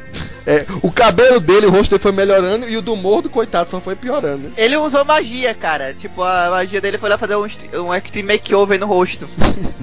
Depois falou mal do Doutor Destino porque fez o mesmo. Bom, e no final das contas ele consegue recuperar o, os três cientistas lá que estavam desaparecidos, faz uma negociação lá com o tal do Tiboro, tipo, você não mexe nesse lado de cá, eu também não vou te mexer pro lado de lá, só libera os humanos e não, não ataca meu planeta, beleza? Bom, aqui quem dá pito sou eu, tá? e aí pronto, ele volta pro programa de televisão, né? E os caras voltam sem memória nenhuma do que aconteceu. Nossa, o que aconteceu? Peraí, não, tô meio perdido. É, não, mas o que a gente tava dizendo mesmo? Ah, magia não existe. É, magia não existe, esse ídolo não serve pra nada, blá blá blá. Enfim. E aí, chegamos na edição 130, que talvez seja o começo de um com suas devidas proporções, né? De uma grande arco de histórias, né? Coisa que era incomum pra época. Que era um momento que a gente vê várias transformações do Doutor Estranho aí. Ele acaba encontrando um mordo muito mais poderoso. É um mordo que se associa com o Dormammu, já que o Dormammu prometeu que não invadiria a nossa dimensão, mas ele não falou nada se não ajudaria outra pessoa a fazer a, a tocar o terror aqui, né? E ele encontra no mordo a, a pessoa para direcionar sua vingança contra o estranho. E o mordo também tinha suas intenções, né? Então, o enquanto o, o Dormammu queria atacar o estranho, o Modo queria, na verdade, matar o ancião. Mais uma vez, tentar ocupar o, a, a, posição que o Mago, Mago Supremo, talvez, sei, enfim, eles não usavam esse termo na época. E ao longo de praticamente mais de 10 edições né? O que a gente vê é, um, é uma história mais aprofundada dessa caça de gato e rato que, que o Doutor Estranho Mordo tem. Uma série de agentes que ele usa, ele às vezes convoca é, a ajuda de, de outros de outras entidades místicas para tentar caçar o Doutor Estranho. E o Doutor Estranho tem que estar tá foragido. Primeiro por quê? Porque com o ancião ferido e, e em coma, ele tem que colocar o, o mestre dele em algum canto para se resguardar. E ele não tem mais aquela ajuda, porque o ancião sempre dava uma ajudinha a ele, né?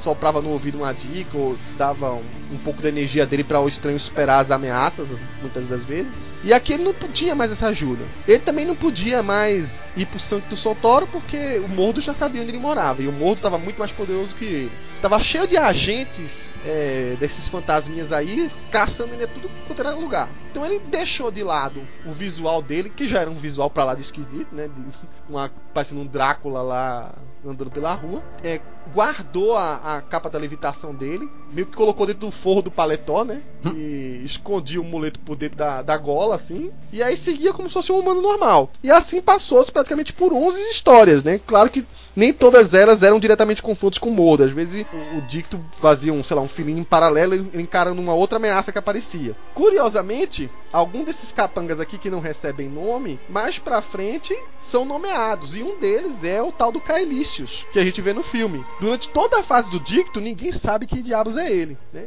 É o capanga do Mordo, que sempre é o escolhido pro Mordo possuir na forma astral, né? E levar a mensagem, né? Coitado, ninguém nomeava o cara, era chamado de servo fiel. Servo fiel, vá, vai de bucha lá, atravessa essa, essa esse portal, vai falar com não sei o que, eu vou com você, acompanhando você na minha forma astral. Se der qualquer merda, que se ferra você. Aí daí o servo fiel lá, pobre do Kailis, se, se vindo de capacho mais uma vez, né? Enfim. Cara, eu, eu, sei lá, cara, se bem que é verdade que faz sentido, porque se a gente for lembrar do livro da magia, o Constantine fala que a última coisa que você pode fazer é dar o seu nome pro mago, porque você tá dando uma porta de entrada pra ele te escrotizar pelo resto da tua vida, se ele quiser. Ou seja, todo mundo ali já tava lascado se fosse dar o nome. Por isso que tava sempre usando esses termos. Tipo, a Claire não dava o nome, outra é, eu sou servo fiel, não sou Caelício, por aí vai. Só o, o, faxineiro mordo que se deu mal. O ancião usou o nome ancião, mas ninguém sabe se o nome dele é José. Então tá de boa.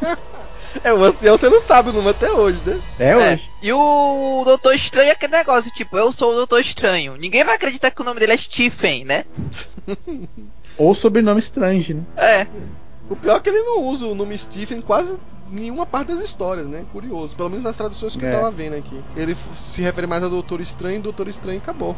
Se dizer que o nome dele é Vincent, aí os advogados da, iam bater na porta da Marvel também, né? Ah, cara, é assim, é uma viajeira doida nessa essas 10 histórias aí, dá a impressão que a gente são de linguiça e é, né?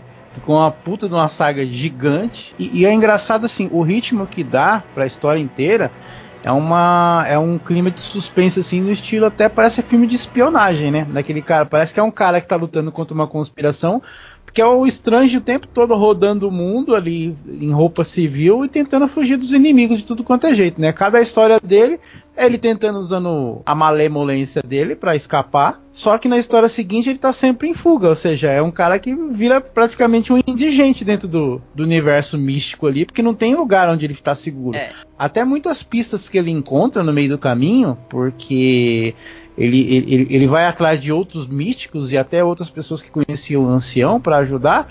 Ele acaba se esbarrando em pessoas que estão do lado do mordo, na verdade. Então, assim, é uma história para não se confiar em ninguém, né? Também.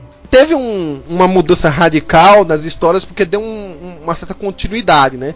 Então a gente chama isso de uma saga só porque é mesmo modus operandi. O objetivo final do Strange é tentar saber como ele salva, recupera o ancião. E como é que ele vai deter o mordo que até então sofreu um upgrade imenso, né? E ele não sabe, na verdade, como. Ao longo dessas histórias a gente, é que a gente vê que o Strange vai descobrindo que o mordo se aliou com o Dormammu. Acho que até a metade dessas histórias ele não sabe, né? Ele não tem conhecimento disso. E ele não consegue de jeito nenhum recuperar o ancião. Enfim, não só pela idade, mas também pela potência do ataque que ele sofreu, um ataque direto ele só, está piorando, né? E dá a entender que a única coisa que pode salvar o ancião é, é algo que ele balbucia ao longo dessas histórias, que ele chama de eternidade. Tipo, a única palavra que ele consegue falar, cara que tá ajudando ele, né? Que seria o.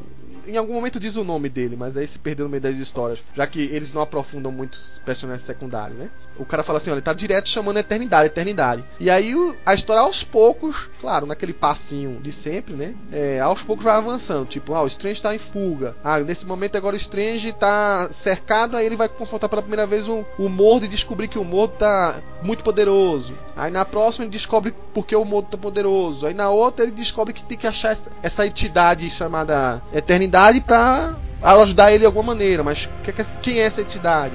E aí vai evoluindo aos poucos. Mas, por exemplo, tem um monte de, de, de, de história assim nesse meio tema aí que, que não é de, não tem ligação direta com a história. Por exemplo, em determinado momento, o, o Mordo joga ele pra uma, uma dimensão lá maluca, que não é. a- É uma outra dimensão aí, eu não, não me lembro agora, uma dimensão sem tempo, uma coisa desse tipo, assim. Em que ele encontra duas magas, né? Uma, uma feiticeira boa e uma feiticeira má. É a Não, não, só, é- só a Má que era feiticeira. A boa só usava uma roupa futurista. É, eu- eu- A- não, é- não é a nome dimensão da elas, Xuxa. eles- eu chamei de Ruth e Raquel. não, não, é a eles tinham nomes. Eles, elas tinham nome dessa Ah, vez. era Era, Shazana. era a, a olha irmã só. maligna do Shazam.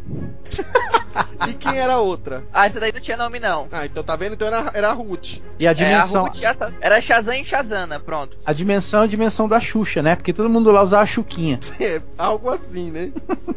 É, era meio que um- algumas curvas dentro da história principal que, é, que acabava vendo uma história dentro da história. Uma história até fechada, vai. E que É, né? e só- servia só pra meio que talvez. A longo prazo, expandir o universo místico da Marvel. Mas essas duas coitadas nunca mais apareceram. Pelo menos eu não lembro, né? Não. Ah, Mas estão aí, né? De é. repente. O, o Demônicos, por exemplo, ele aparece como sendo um, um dos capangas do Mordo aqui, né? Ele- de alguma maneira o Mordo recuperou ele. Inclusive o Strange engana ele usando uma fantasia maluca, não é isso? Nessa parte aqui, Paulo. É, Essa fantasia amarela com a bola na É, cabeça. porque vale Coisa ressaltar, horrível, né? Quem tava sendo caçado era o místico Doutor Estranho. Então, pra me disfarçar, eu vou me disfarçar de outro místico maluco pra caceta, bem discreto, vestido de amarelo e roxo, e vou bater na, na cara do outro místico capanga do, do Mordo pra tentar adivinhar qual é a deles, né?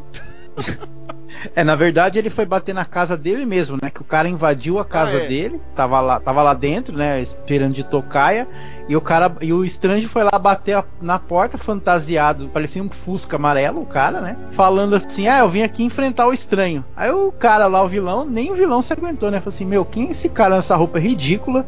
Vou lá dar um jeito nele, sem, pensar, sem saber que era o próprio estranho, né? Que tava enganando ele. Ne- Nesse meio tempo, você tem que saber o seguinte: ao decorrer de todas as histórias, tava a todo momento o Dormammu no seu trono, com a sua TV de plasma de 45, 50, de 50 polegadas, mística, olhando tudo. E aí toda uma hora ficava o, o, o Mordo falando: Ah, ele escapou dessa vez, preciso de mais poder. Me ajude, Dormammu. Dormammu, toma mais um pouquinho. Aí ele: Ah, de novo eu tô precisando de mais. Toma mais um pouquinho. Porra, Dormammu, eu quero mais poder. Caralho, toma mais um pouquinho.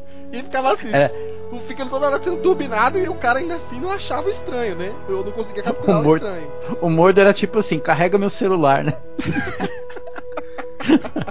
E isso a gente tem que imaginar, tipo, o Dormammu, o ápice do tédio. Porque o, o que eu imagino é que ele ficava, sei lá, sentava no trono, aí colocava a mão na cabeça, aí depois se levantava, aí ficava andando com as mãos nas costas, pensando, olha para pro relógio, aí tipo, o tempo não passava. E, aí, tipo, a única coisa que acontecia de novidade na vida do cara era o, o Mordo. Me dá mais poder, me dá mais poder, me dá mais poder. Cara, ele não tinha nada pra fazer, cara. Meu Deus, cara entediado do caramba. No- e no meio dessas histórias, além do Mordo, lá na Dimensão Negra, ficava a Clea, que não tinha nome ainda, né? É, olhando tudo de longe, meio que espreitando assim, de- atrás da parede, assim, o, a televisão do. Do, do Dormammu, né? Falou assim: caramba, o estranho quase escapou dessa. Eita, foi por um pouco. Aí teve uma hora que ela viu que tava a coisa piorando mesmo. E aí ela resolveu fazer uma coisa que tinha prejudicado o Dormammu da outra vez. Ela falou: Ó, dessa vez que se exploda, vou pôr em risco minha dimensão mesmo. E tentar salvar esse rapaz que é tão bondoso e que eu tô começando a me apaixonar por ele. Ó. E ela Ó. cria tipo uma bomba mística dentro da barreira que separa os acéfalos da dimensão negra. Quando a coisa se enfraquece, né? Aquela, aquela barre- barreira invisível, os acéfalos vêm atacar, o Dormammu se distrai pra tentar salvar o- a dimensão negra, deixa o Mordo na mão, né? Tipo, Mordo, resolve aí sozinho dessa vez que eu tenho mais coisa pra fazer aqui em casa, né? Ah, tá tudo bagunçado aqui. E mais uma vez é, a, a Claire indiretamente ajuda o Doutor Estranho. Que inclusive no ápice assim de quase ser pego, né? Ele resolve fazer uma coisa bem suicida, né? E tipo, bem, bem pouco é, é, apelativa, né? Ele vai até o núcleo do Sol, Só, né? Só. somente isso, né? Desafiar o, o, o Mordo pra. Então vem pro pau aqui no núcleo do Sol.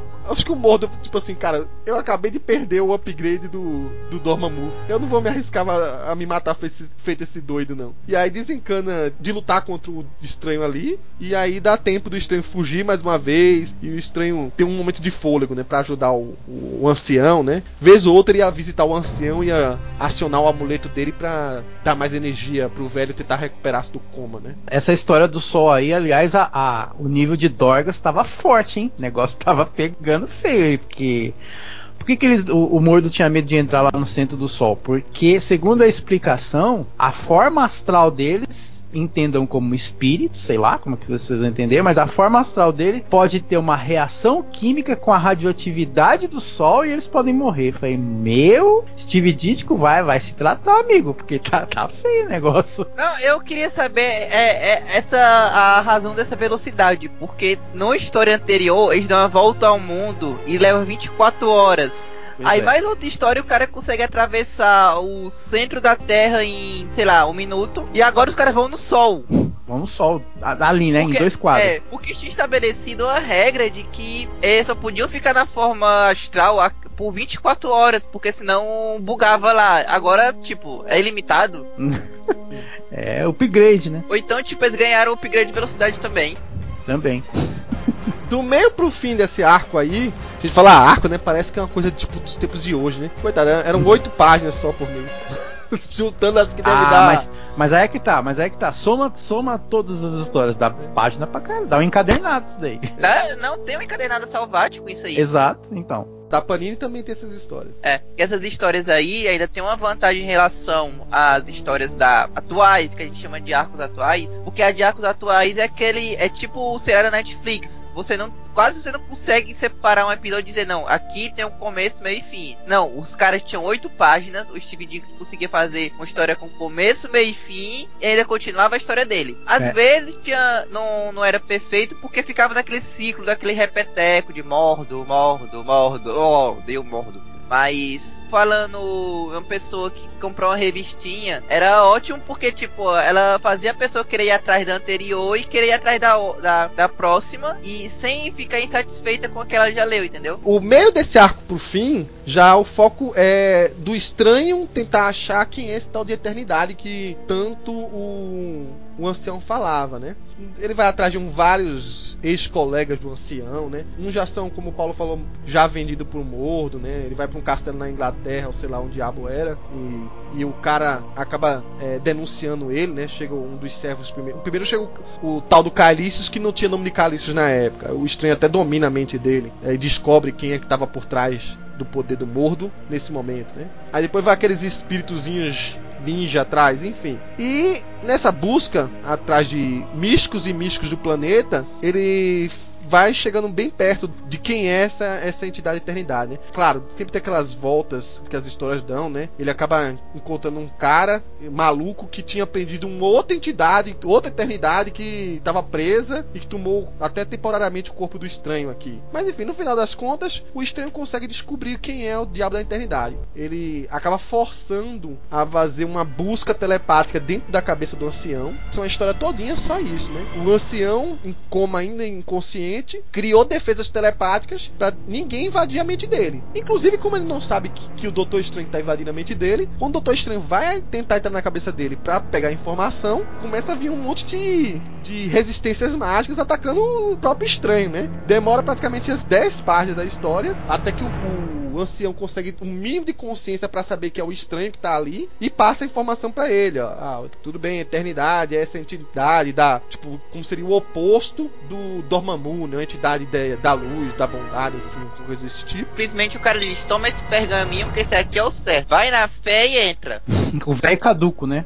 Inclusive. É. E aí o, o Doutor Estranho, uma vez com a informação, consegue entrar na dimensão lá da eternidade e é a eternidade que a gente conhece, né? Ou eternidade, sei lá. Que é aquela manifestação parece um humano em que todo o cosmos está dentro dele. O curioso é que a entidade lá, é, que em algum momento deve ter ajudado um ancião a dar mais poderes para um ancião em algum momento, ajudado um ancião a descobrir algumas coisas, diz que só vai dar poder pro, pro Doutor Estranho derrotar o Dormammu com um mordo se ele for merecedor. Aí começa a investigar, né? Fica um papo meio viajadozinho. Tem hora que a entidade perde o corpo físico dele, vira como se fosse uma bola de energia que faz sondando ao redor. O Doutor Estranho fica meio vagando assim, o que, é que essa coisa tá fazendo? Parecia que o, o desenho tava conversando muito bem com o roteiro, não. Acho que nesse momento o Stan Lee tava tentando imaginar o que, é que o Dick tava fazendo, enfim. E aí, o Eternidade no final dessa história volta a ter uma forma física humana e fala pro Doutor Estranho: Então, não vou te dar poder nenhum, não, porque com o que você já tem, já, você já consegue derrotar o Mordo tranquilamente. E o Dormammu. Eu achei isso muita sacanagem.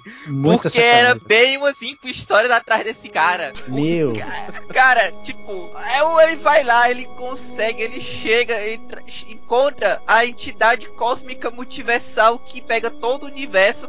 Aí, primeiro, você não pode falar, você vai ficar calado e vai me escutar. Aí, ah, já sei o que você quer, beleza, tô aí, vou ali tomar um chá, fica aí me esperando. É, Aí fica o na cara- sala de espera de novo, né? É, aí tipo, toca aquela música de elevador e os tipo, será que ele volta? Será que ele não volta? Acho que eu fui abandonado. Aí o cara volta e, olha, eu pensei bem, eu sei que você quer poder, né? Porque você tá precisando, porque você tá no problema. Mas vou te dizer um negócio, vou te dar poder não. Você tem sua sabedoria. Se vira, moleque. Cara, pra, pra, pra pessoa que tá lendo isso, assim, na sequência, ele vai dizer que, que volta na história pra nada, né? Tipo, perdi meu tempo, né? Joga a revista na parede. Eu joguei o encadernado na parede, cara, porque, porra, cara, é, o nome da história é A Saga da Eternidade. Quando a Eternidade aparece, é pra isso. Puta Pra fazer pariu. nada. Agora você tá falando assim, lê, lê uma em seguida da outra, a gente já pensou assim. Agora imagina quem lia mensalmente, né? Porra, cara, tipo, se for Steve Dick, tô assinando a demissão dele, cara. Foi ali, não, aqui é o meu aviso prévio, daqui a seis meses tô saindo fora. Bom, momentos finais dessa grande saga de 10 histórias da Stranger Tales, acaba que quando o Doutor Estranho volta da dimensão da eternidade, o ancião foi capturado pelo Mordo, né? E meio que serve de isca pro Doutor Estranho confrontar diretamente o Mordo. Agora é que você vai me atacar, tal. Só que aí o Doutor Estranho tentou é, usar a sabedoria como a eternidade havia comentado, né? Mais uma vez ele faz aquele esqueminha de boxeador, né? É, querendo superar um adversário mais pesado e mais forte que ele. Começa a cansar o, o mordo, cansar o mordo, usa uma estratégia de criar uma, uma falsa ilusão de forma astral dele, que só quem enxergava era o, o mordo Mordo. E isso foi irritando o Dormammu. Que falou: o que que o Mordo tá fazendo, velho? Ele tá cheio de poder. Ele já devia ter matado o Estranho há muito tempo. Há muito tempo mesmo. Até que o, o Dormammu enche o saco e fala: velho, vou mais te ajudar em porra nenhuma, não, Mordo. Você é um, um cagão. Ele até fala: você é um trapalhão. Até o, o tipo de, de, maneira de falar que o Dormammu usa com o Mordo muda aí. O Mordo é, é um cara muito crédulo. Ou ele é um idiota mesmo. Porque ele caiu no truque mais imbecil de todos. Pra um cara que tava tão hypado de poder. Enfesado, o Dormammu decide que vai resolver aquilo agora. Ele puxa todos os três pra dimensão dele. Puxa o ancião, puxa o estranho, puxa o morno. O maior problema dele era o, os acéfalos, né, os sementes. Então vou criar um sonífero misto pra ele, vou todo mundo pra dormir. E agora com o poder total mesmo, eu vou confrontar o Doutor Estranho. Então, Doutor Estranho, agora assim, pra provar que eu sou mais foda que você mesmo, sem usar magia, sem nada, vamos só usar tipo uns vergalhões assim nos braços. Ele chama de tenazes. Eu não entendi muito bem o que é essa arma aqui dele. Seria com a inteligência mística, sem usar magia, e as habilidades e essas armas aqui que seria tipo uns ganchos. Um gancho engancha no outro, vai ser dois caranguejos numa rinha assim, sabe? Lutando um contra o outro. E aí ele tá vencendo. Engraçado é que, curiosamente, o Doutor Estranho supera o Dormammu apenas com técnicas de judô. Que inesperado. Que beleza. O detalhe é o seguinte: em determinado momento da batalha, o Estranho ia vencer realmente o, o Dormammu. E o, o Morto resolve se intrometer e jogar uma magia para derrubar o Doutor Estranho. Tipo, uma magia fuderosa assim. Pá! Só que de última hora o ancião jogou uma contra-magia que tirou boa parte dos efeitos. Mas aquilo humilhou o Dormammu. Porque como assim não precisava de ajuda de ninguém? Principalmente de um bosta feito você que não conseguiu nada até agora. Você me humilhou na frente de todo mundo aqui da Dimensão Negra. Que absurdo, babá. Enfim, vamos retomar a briga de novo. Dessa vez o Doutor Estranho vence. O Dormammu, como a gente já sabe, é um cara de palavra. Manda todo mundo de volta para sua casa que tava meio perdido lá. Manda o Doutor Estranho e o ancião de volta pra Terra. Mas ainda assim havia alguém que era vulnerável e tava desprotegida, que era a Cleia, que ainda não tinha nome. E ele disse assim: Mas vocês esqueceram da Cleia. Eu posso ter perdido para todo mundo, mas eu vou indiretamente ferrar você ferrando ela. Ela é minha prisioneira. Aí jogou ela tipo numa dimensão desconhecida que ninguém sabia. E aparentemente era o fim desse arco. Mas havia um plot para uma nova história que se, ia se desenrolar nas, até as últimas edições do Dicto, que seria a busca do estranho para salvar a Cleia. Cleia, ela foi parar na mesma dimensão da Mary Jane do desenho dos, dos anos 90. Por quê? Cara, ninguém sabe pra onde as duas foram, cara. A outra coisa que eu ia falar é que, tipo, essa parte do, da intervenção do Barão Mordo, na verdade, foi só porque a, acabou as páginas. Ficou muito descarado isso. Tanto é que o Dormammu fica assim, tipo, termina a, a história, o Dormammu parece triunfante. Aí na história seguinte, ele já tá, tipo, que ódio! Eu teria vencido sem precisar disso! Um idiota! O cara deve ter, tipo, aquele problema de, de maníaco depressivo, alguma coisa assim. Que saiu da euforia pra fúria num quadro. Só porque, tipo, precisava ter um cliffhanger. Aí a outra coisa é que o Dormammu, a história toda, ele fica pensando: pô, eu sou muito mais poderoso que ele, mas eu não preciso dos meus poderes para derrotar ele. Eu podia derrotar ele com um estalar de dedos com meus poderes. Eu sou muito mais poderoso, eu sou mais poderoso. Cara, ele podia ter feito, porque ele não fez? Porque ele foi inventar a única forma que o Doutor Estranho tinha de vencer ele, que era um duelo sem poderes. E a última coisa que eu ia falar: se o Doutor Estranho fosse um advogado e não um médico, ele nunca mais teria tido problema nenhum. Eu ia falar isso, cara. Depois desse, dessas primeiras aventuras, cara. Porque cada vilão ele tem que fazer um juramento. Era só o, o Doutor Estranho. Pera aí, deixa eu chamar aqui meu amigo Matt Murdock. Ele vai preparar aqui um documento com tudo que você vai jurar pra não ter uma brecha sequer. Mas o bom é que o Strange sempre lembrava desse juramento, sempre se lembrava de cada detalhe para passar a perna. Os vilões não lembravam, né? Não, os vilões até que lembram, porque o cara, o Dormammu é o rei de fazer as bestas, cara. Tipo, no primeiro juramento, não posso atacar a Terra, mas você não disse que eu não podia ajudar alguém a atacar. É sempre assim, aí tipo, não posso atacar o Doutor Estranho na Terra, mas se ele for pra outra dimensão, eu posso atacar. É, ele é literal, como qualquer diabo, né? É, mas, mas demora um pouco, né? Ele é um pouquinho, pouquinho lerdinho para perceber as coisas também, né? Os detalhinhos, né? Tipo assim, a bomba, o sonífero que ele criou com, pro sementes, por que que ele não fez isso antes, meu Deus do céu? Ô lerdo do caramba. O tédio faz criar bolor dentro do cérebro do demônio, né? Eu, sinceramente, eu achei que podia ter acabado aí. Era só, sei lá, tipo, ter o um epílogo do Doutor Estranho indo resgatar a Cleia e finalmente descobrindo o nome dela. E tipo, ele ia lá, resgatava e. Não, só quero saber seu nome. Tchau, pode ficar aí presa pra sempre.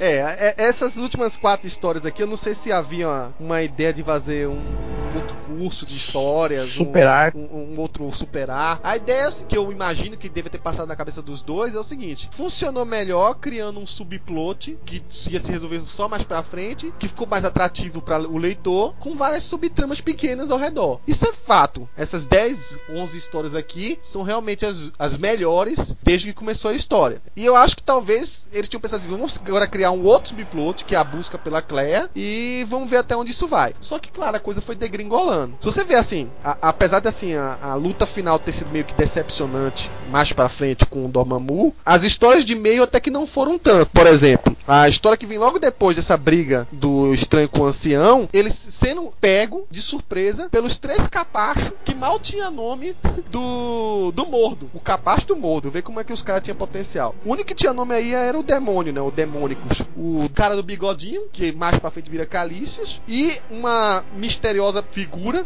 mais pra frente se revela sendo uma feiticeira fiel ao Mordo, mas continua a história todinha sem nome. Mais pra frente que a gente vai saber que o nome dela é Adria, né? Em outros lances de histórias. Mas os três juntos fizeram uma estratégia de tentar enganar o estranho sem usar magia. Então, forçaram o estranho a sair do centro do Santoro com uma ameaça de uma bomba, uma bomba que ele não ia conseguir detectar por magia comum. Ele só descobriu de última hora. Só que quando ele foi tentar se livrar da bomba, eles atacaram ele de surpresa e foram mais inteligentes que o Mordo, né? Prenderam ele, a cabeça dele para ele não soltar magia. Então, usaram uma máscara assim, prenderam as mãos dele e criaram um invólucro místico. Ele penou para sair daí. Ele teve que o, abusar, digamos assim, do servo mais fraco do, do, do morto até então, que era o, o Calícius, né? Então, uma vez que ele usou o Calícius lá, ele, ele pôde li, se livrar parcialmente da prisão e mais pra frente confrontar os três vilões em separado, né? Isso durou uma historinha de duas edições. E é a historinha em que a gente vê a capa mais funcional. Se alguém tinha dúvidas de que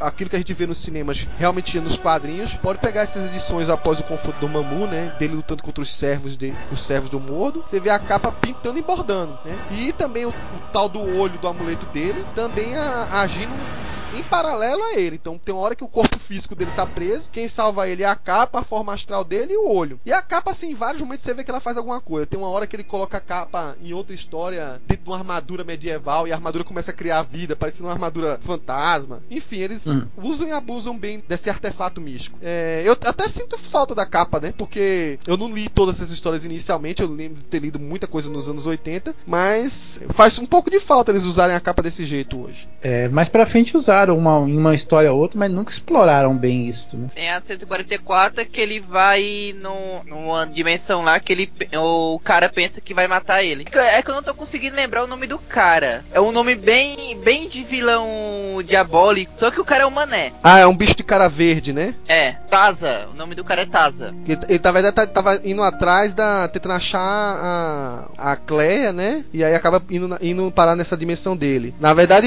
foi tudo um plano do Dormammu de enganar esse tal de Taza, né? E fazer ele pensar que o estranho era o inimigo. Só que o estranho não tava querendo apenas ir atrás de informações, né? E aí ele, ele arma um confronto direto. Lá pro finalzinho eles se entendem, mas ele, o estranho acaba obrigando ele a, a, liberar uma série de guerreiros que acabaram prisioneiros do cara quando o cara confrontou eles. Mas sabe o que é interessante dessa história? Aparece pela primeira vez uma, um servo do Dormammu que é até recorrente em muitas dessas histórias do começo, que é aquela tal daquela máscara falante. Ah, sim. Lembra dela que Eu... daquelas histórias dos defensores? Sim, que até teve sim, o confronto sim. defensores vingadores. Era, era um, tipo um mensageiro, vai. Era uma máscara com uma boquinha. Então ela, ela falava em nome do Dormammu. Tem nome aqui, é Asti, aqui é o que tudo vê. A 145 é a penúltima história com o Dicto e ele cria um vilão. Ele traz de volta a história do Rasputin, né? Rasputin sempre envolto naquela mitologia de que é um, um mago russo, né? Mas ele também traz um tal do vilão chamado. Não sei como traduziram aqui no Brasil, mas é um. O Dread Druida, uma coisa assim. Acho que traduziram como só druida mesmo. É, tipo, druida temeroso, né? Ah, tá imaginando que era um druida com dread. É, Dread, Dreadmund Druida. Que é tipo um, mais um mago genérico com roupa roxa dessa vez. Enfim, passado isso, a última história do Dicto do Doutor Estranho na Marvel é a edição 146, meio com uma despedida às pressas. E aí eu tenho que concordar com o Paulo. Se a gente for analisar só por essa história aí, foi um final feio, um final, um final meio rabugento para um, um, um leitor que tava acompanhando as histórias, vendo a evolução sadia das histórias e acaba daquele jeito ficou meio mal, né? Primeiro, Dormammu, ele tava de tanto tédio que resolveu trocar de roupa. Em vez de ser aquela, aquele uniforme roxo com cinto que parece o massacre 30 anos antes, Sim. Ele ficou com a, a roupa do Brasil porque ele tava de amarelo, com as luvas e uma cueca verde. A minha, a, a minha foi o contrário. Na minha história aqui tá de camisa verde e cueca laranja. Ah, na, na minha tá, o, tá do jeito que eu falei aqui. É o Aí- colorista é meio rabugento, então. Amigo do Dick. Não, é, sabe o que é engraçado? É tão às pressas, se você olhar aquela, aquele desenho da máscara que fica ao redor da, da, da face flamejante do Dormammu sumiu. Parece que ele acordou É. hoje, né? Não vestiu nem a roupa inteira dele.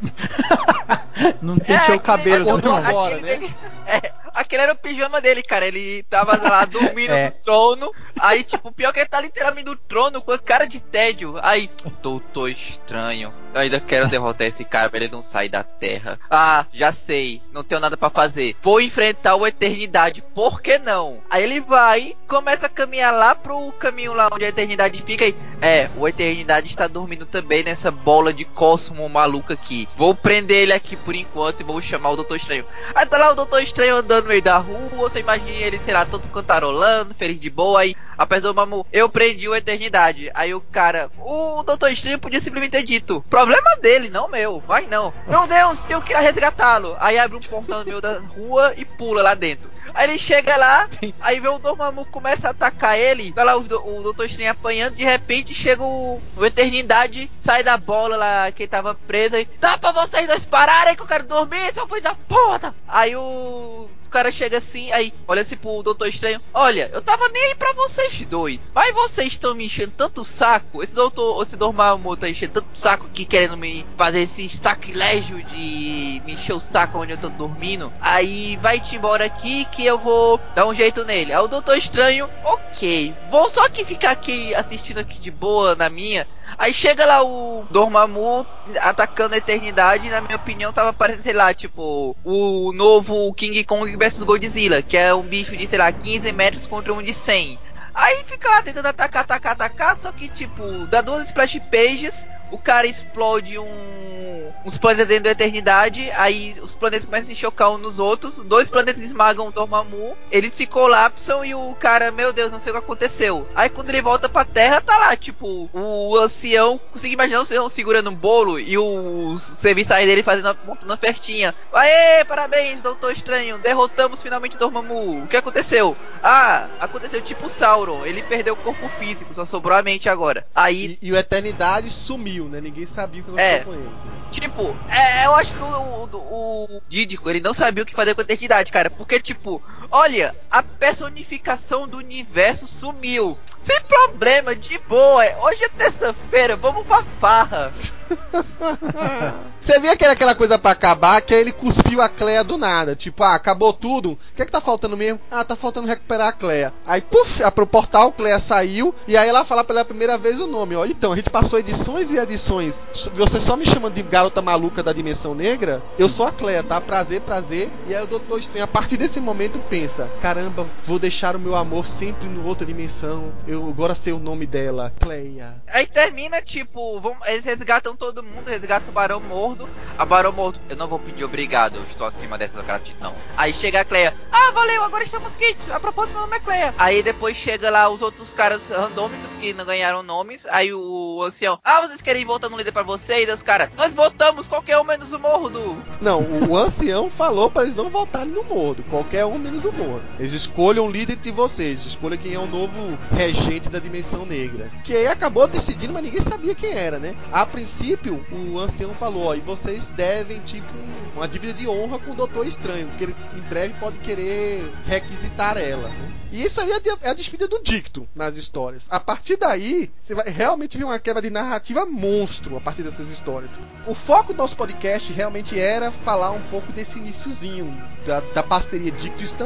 Com alguns pulos que tem entre uma edição e outra, a gente pode dizer que durou mais ou menos umas 30 edições, né? 30 não, é, é isso, mais ou menos umas 30 edições, né? É, 30 35. É. Uhum. Só que as histórias do Doutor Estranho continuam além, né? Essa revista do Strange Tales, ela continua com esse mesmo nome e com histórias divididas. Nesse momento estava sendo uma metade Nick Fury, metade Doutor Estranho, né? Até uhum. a edição 169. Ou seja, tinha mais mais umas 25 edições aí. Como havia ainda público, o Stanley tinha que criar ainda é, conteúdo para esse material. E ele não tinha imediatamente ninguém para assumir os roteiros. Então, se você olhar as histórias a partir de agora, você vai ver que ele tá, a princípio, fazendo uma coautoria entre ele e o Dennis O'Neill, foi o que tinha para hoje, né? Ou entre ele e o Roy Thomas, né? E a princípio ele chama o Bill Everett para tentar ficar uma temporada nas artes, que dura mais ou menos um arco. Mais para frente é a Mary Severin, e aí depois vai mudando de. Mais pro final vai mudando de roteirista em roteirista, né? Mas, apesar de todo o conceito do personagem vir do Dictum, eu tenho que dizer, eu li um pedaço dessas histórias que seguem adiante, que até que eles se viraram muito bem. Vou até ser sincero, teve algumas histórias mais pra frente posso estar cometendo um crime aqui para quem tem opinião contrária, né? Mas que até superaram o que foi feito do Dix até então. Vou, vou chegar lá para dizer por quê. Quem lê a partir da 147, né, vai ver que o, o Lee e o Denis O'Neill criou um outro mago místico ferrenho para que realmente era uma grande ameaça, principalmente comparado ao Mordo, que o Mordo é meio pé de chinelo, né? Criou esse, esse mago chamado Kalu. E o Kalu era tipo um amigo do ancião, pra você ter uma ideia. Ele era, era rival barra amigo do ancião. Eles cre cresceram juntos, cresceram mesmo vilarejo, então tinha a mesma idade. Só que em um determinado momento, na edição 148, a gente tem a origem do ancião, barra também a origem do Kalu, e conta que um seguiu pro lado do, da benevolência, o outro estava seguindo um lado mais egoísta e mais querer usar magia para dominar as pessoas ao redor, né? As pessoas que eram mais fracas, tá? E aí foi o que criou a cisão entre, entre os dois amigos no passado, né? Curiosamente, para quem acompanha as histórias ainda hoje, principalmente do Poderosos Vingadores, vai ver que o Kalu, ele hoje funciona como herói. Ele tá lá na equipe lá do All Wing. E o Kalu acabou se desenvolvendo como personagem coadjuvante de algumas histórias espaçadas do Doutor Estranho, como um, um, mago que oscila ora pro bem, ora pro mal, mas na verdade é tipo assim, um mago mais rígido. É tanto que essa desculpa de no passado ele querer dominar as pessoas, ele em determinado história lá dos anos 80, ele fala: "É, eu tinha essa intenção mesmo". É porque na época que eu vivi lá e o ancião nunca aceitou, era uma época mais medieval. As pessoas tinham que ser dominadas mesmo, porque elas só, só atendiam assim. Hum. E aí, na falta do Dormammu, que o Dormammu estava realmente desaparecido, o Stan Lee criou a tal da Omar, o Mar, né? Que era a irmã do Dormammu. E aí você começa a ver um conceito sendo criado de quem eram os habitantes da Dimensão Negra. Eles dão um nome, né? A partir dali você sabe que os habitantes da Dimensão Negra são uma raça chamada Faltini. E aí a Omar é uma meio, meio humana, meio Faltini, alguma coisa desse tipo. E ela sempre teve uma briga com o Dormammu. É, o Dormammu prendeu ela em outra dimensão, né? O Dormammu, quando não, quando não gostava da pessoa, quando não tinha saco, prendia no quarto, né? Vai pro quarto!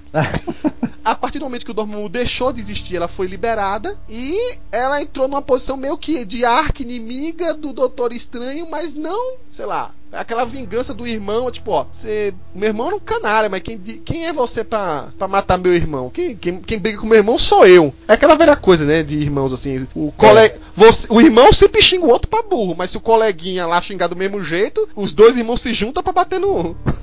Só quem pode xingar sou eu, né? E a Omar vira, tipo assim, até porque as histórias começaram a ficar, no meu ver, né, muito mais ousadas, muito mais soltas, se tornou uma vilã muito mais, muito mais temerária do que o próprio Dormammu. Ela não ficava só na cadeirinha, não. Ela pintava e bordava. E ao mesmo tempo, paralelamente, a gente vê que o, o Stan Lee estava querendo voltar também um, a identidade secreta do Doutor Estranho. Então, a primeira coisa que ele faz quando o Doutor Estranho termina toda a confusão com o Dormammu é diz, pô, tô agora cansado, vou andar no meio da rua, né? Aí ele começa a andar no meio da rua, tá meio que com enxaqueca, vai parar numa farmácia vai comprar um remédio para ele. O farmacêutico lá, né? Fala assim, então, é, você tem que pagar é tanto. Ele disse, bota na minha conta. Ele disse, é, então, mas faz uns três meses que você não paga conta, né? Aí eu falei, como assim? Aí o, o estranho vai para o Santo Sotoro tomar satisfação com o ONG. Finalmente o nome do ONG é usado deliberadamente aí, né? Aí fala, ONG, você não tá pagando as contas, ONG? Eu digo, senhor, eu tô quase vendendo a mansão, porque a gente não arruma dinheiro faz tempo. É, pois é.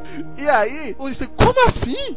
o dinheiro faz tempo. E aí você vê uma história paralela sendo montada aqui, o estranho também tendo problemas de dia a dia, né? Tipo, a gente não só vive de magia, não. A gente tem que botar o prato na mesa, né? Fazer uns... Na verdade, ele podia viver de magia. Ele podia ser o maior Mr. M, David Copperfield de todos os tempos. Ou, ou se formar advogado, né, finalmente. Ou trabalhar com medicina novamente, né? Tipo, dava alguns plantões pronto, pagava lá É, as mas despesas não da foi casa. o caso. Ele, ele passou, tipo, meses foragido, só gastando, gastando o cartão dele, né? Cartão inter- interdimensional. E aí quando volta pra casa tem que pagar as contas. Mas enfim, a Omar, ela chega pra mandar. Então, tipo assim, aquela pessoa que diz que ah, quem é que vai comandar a dimensão negra, vamos votar, vamos fazer na democracia, dançou, né? Quando ela pisa lá, a primeira coisa que ela faz, tipo assim, que história é essa de acéfalos aqui no, pitando e bordando do meu lado? Botou todo mundo pra correr. Então ela voltou a tocar a tirania lá. Viu que a principal fraqueza do Doutor Estranho era a Clea, então colocou a Clea em perigo e arremessou a Clea num lugar entre dimensões, que aí o Doutor Estranho teve que correr atrás pra tentar salvar ela. Aí, em determinado momento, a Alma usou os próprios acéfalos pra confrontar o Doutor Estranho, fez ele acreditar que a, a Clea tava presa na- nessa dimensão, que era uma dimensão paralela à dimensão negra, né, onde ficava esses, esses sementes. E o Doutor Estranho apanhou pra caceta pra tentar salvar a Clea, pra no final descobrir que não era a Clea de verdade, que era um acéfalo, né? Aí- Aí assim vai seguindo a história da Almar, até o momento em que tem um desfecho assim que eu acho marcante para as histórias do Doutor Estranho aqui. A Almar se mostrou um inimigo tão poderoso, tão poderoso que até o ancião falou que tinha que apelar. Eu não sei se vocês lembram quando vocês leram a história do Hulk contra o mundo, que pra lutar contra o Hulk furioso, o Estranho te- teve que libertar uma entidade que o vazio Wong se mijar nas calças. Uhum. Era a tal da entidade chamada Zon. Essa entidade só tinha aparecido antes nessas histórias. Foi uma entidade que o ancião viu que não tinha outro jeito, tinha que usar essa entidade para confrontar o Omar, porque o Omar tava, tava já pra destruir tudo. E ele decidiu que ia liberar essa- essa- esse monstro que iria botar a Omar na, tipo, no lugar dela. E realmente, o jeito que foi montada a história, o jeito que foi apresentado esse monstro, se você olhar visualmente o que a Mary Severin fez aqui, cara, é de assustar. É tipo um gorila, onde as mãos deles estão atadas como se fosse por presilhas, tipo manoplas que não saem os dedos, tipo cheia de, de ferros, de ferrolhos. E ainda mais essa manopla tá tocando fogo. Pra ele não ver, ele cria tipo uma viseira que tapa os olhos dele. E aí do outro lado tá acorrentado. É tipo um, um gorila totalmente esquisito e deformado, com a cabeção e tal, cheio de presilhas, cheio de amarras, e que segundo é relatado na história que o Stanley coloca, cada uma das entidades místicas que conseguiu colocar isso nele, então, por exemplo, essas manoplas que ficam prendendo as mãos deles, foi o Dormammu quando tava vivo que colocou. Já a presilha dos olhos dele foi outra, outra entidade que colocou isso pra cegar ele. Enfim, várias deidades místicas tentaram prender de alguma maneira esse monstro pra deixar ele mais fraco. Até teve uma que jogou em outra dimensão. E agora o ancião decidiu que tinha que soltar esse bicho contra a Omar. Obviamente, a primeira coisa que a Omar fez quando viu essa criatura é tipo, eu é que não fico aqui, eu vou me embora. E esse monstro, esse Zoom, acabou se tornando uma ameaça pra própria Terra. Ou seja, o ancião vacilou total aqui. Mesmo assim, o Doutor Estranho, usando o máximo de poder dele, assim, usando a dica até que o, o ancião deu de atacar o topete nele, né? Porque o ancião teve que se sacrificar pra deter o monstro. Ele fala em determinado momento: Olha, a gente separado não vai conseguir deter o Zoom. E eu tô muito fraco. Então eu vou deixar ele me matar pra que você ganhe meus poderes. Foi tipo uma coisa meio forçadinha aí, né? Como eu tinha comentado. Então essa é a primeira morte do ancião. E aí o Strange fica supostamente mais forte. Pegando a dica do ancião, ele corta o topete desse King Kong maluco aí, desse Zoom, e destrói o Zoom. Só que não acaba aí a história. No momento que ele faz isso, chega o tribunal vivo, falando que merda você fez. Quer dizer, a merda foi o estranho, né? Mas sobrou ele pra pagar o pato, porque já que o ancião tava morto, né? É a primeira vez que o tribunal vivo aparece pra gente, tá? Ele aparece na edição 158. E basicamente ele queria condenar o estranho e a Terra de uma vez só, como castigo, porque ao ele conjurar o Zoom de volta pro plano físico, ele desviou um desbalanço nas forças do mal. E nesse ponto, várias pessoas que não deveriam começar a ganhar dotes místicos e várias pessoas que estavam desaparecidas ou derrotadas começaram a se tornar livres. Ele, digamos assim, cresceu a quantidade de mal no universo. As últimas histórias da 158 até o fim da Strange Tales acaba sendo uma promessa que o Doutor Estranho faz ao Tribunal Vivo de compensar essa merda que ele fez. Então ele tem pouco tempo e a- o futuro da Terra tá em jogo, né? De cumprir essa ideia de reverter ou de prender esses, esses seres malignos que foram despertos, né? Nesse meio dessa história, a gente vai ver que o Mordo é um dessas criaturas que é libertada e que ele tem que deter. Uma série de outros místicos malignos também aparecem. Tem um tal de Nebulus, que é tipo uma entidade que é aquele que ataca mundos finais, né? Em, em danação, uma coisa desse tipo. Tem uma outra que ele confronta que é o tal de Yandroth. Ele é o potencial futuro mago supremo e o Androth é tipo o cientista supremo da dimensão dele lá. Ah, aí, bom, porque o Hank Pym ia ficar mordido por... É, é a versão do Hank Pym da outra dimensão. O curioso é que a história todinha se passa assim, mais ou menos. O Doutor Estranho faz uma mágica, alguma coisa desse tipo, ele fala: Ah, isso aí é uma ilusão de ótica que você tá fazendo. Ah, não, peraí, isso aí deve ser um truque com arames. Eu não acredito em magia. Então fica toda hora, tipo, uma briga de antagonismos, né? O... E outra coisa que aparece também nessa história é a volta da Victoria Bentley. Lembra a personagem que aparece na terceira história lá, que o Dicto Sim. usou e desapareceu? Então ela retorna aqui e por conta de... desse ressurgimento do Zoom no plano material, a Victoria, naquela época o estranho disse que tinha potencial para magia, ela desperta a magia. Então ela vira uma, uma pequena discípula e tipo uma parceirazinha do Doutor Estranho por esse curto período de tempo. Isso vai durando até a edição 168, mais ou menos.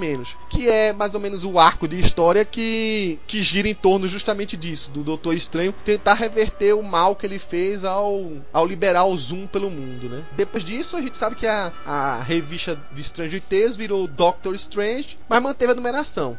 I left my sanctum sanctorum for this? Bom, mais alguma coisa para encerrar aí, gente? Vamos lá. Então, essas histórias aí são surpreendentemente boas. Inclusive, são surpreendentes para quem já era fã da dupla Stanley Steve Ditko no Homem-Aranha.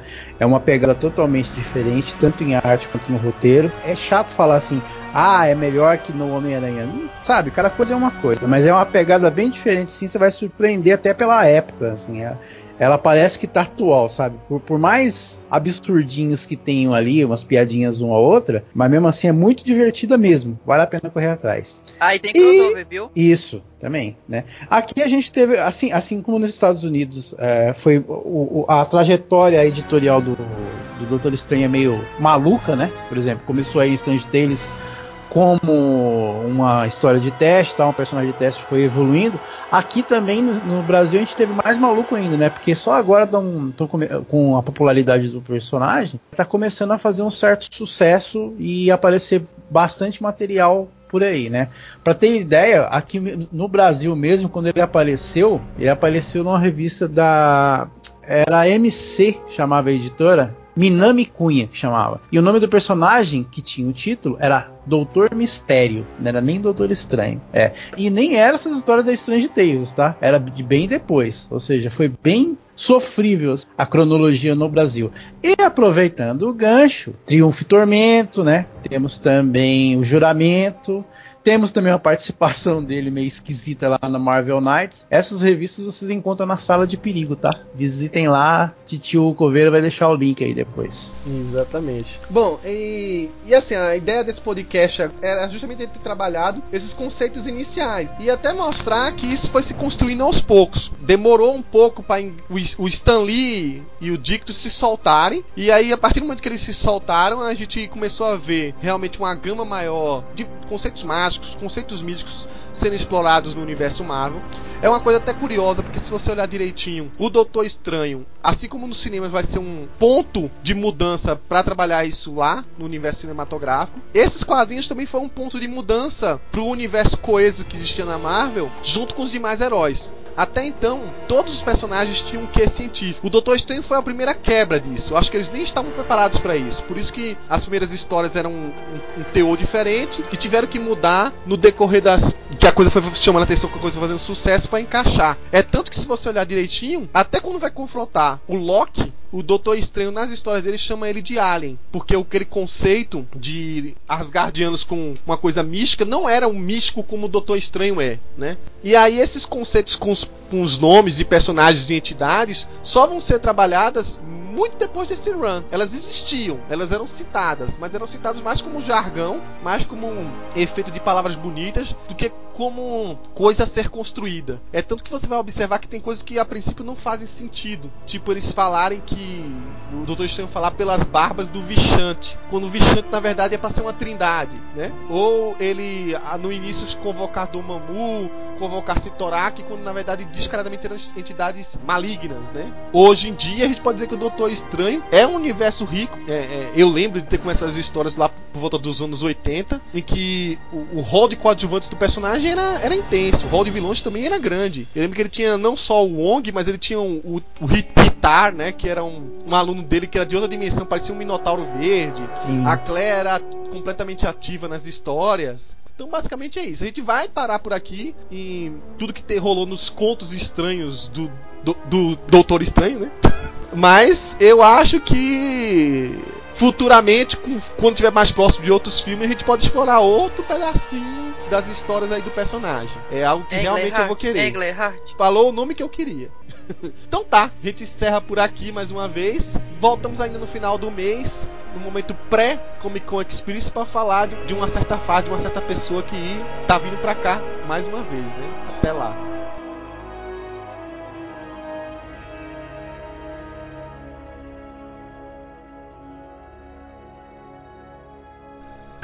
É tão boa que eu acho que devia ter um zoom no cinema. Quem sabe, né? Tem um no Pode. seriado Flash. Ah, não conta. Para de falar de Flash no meu podcast.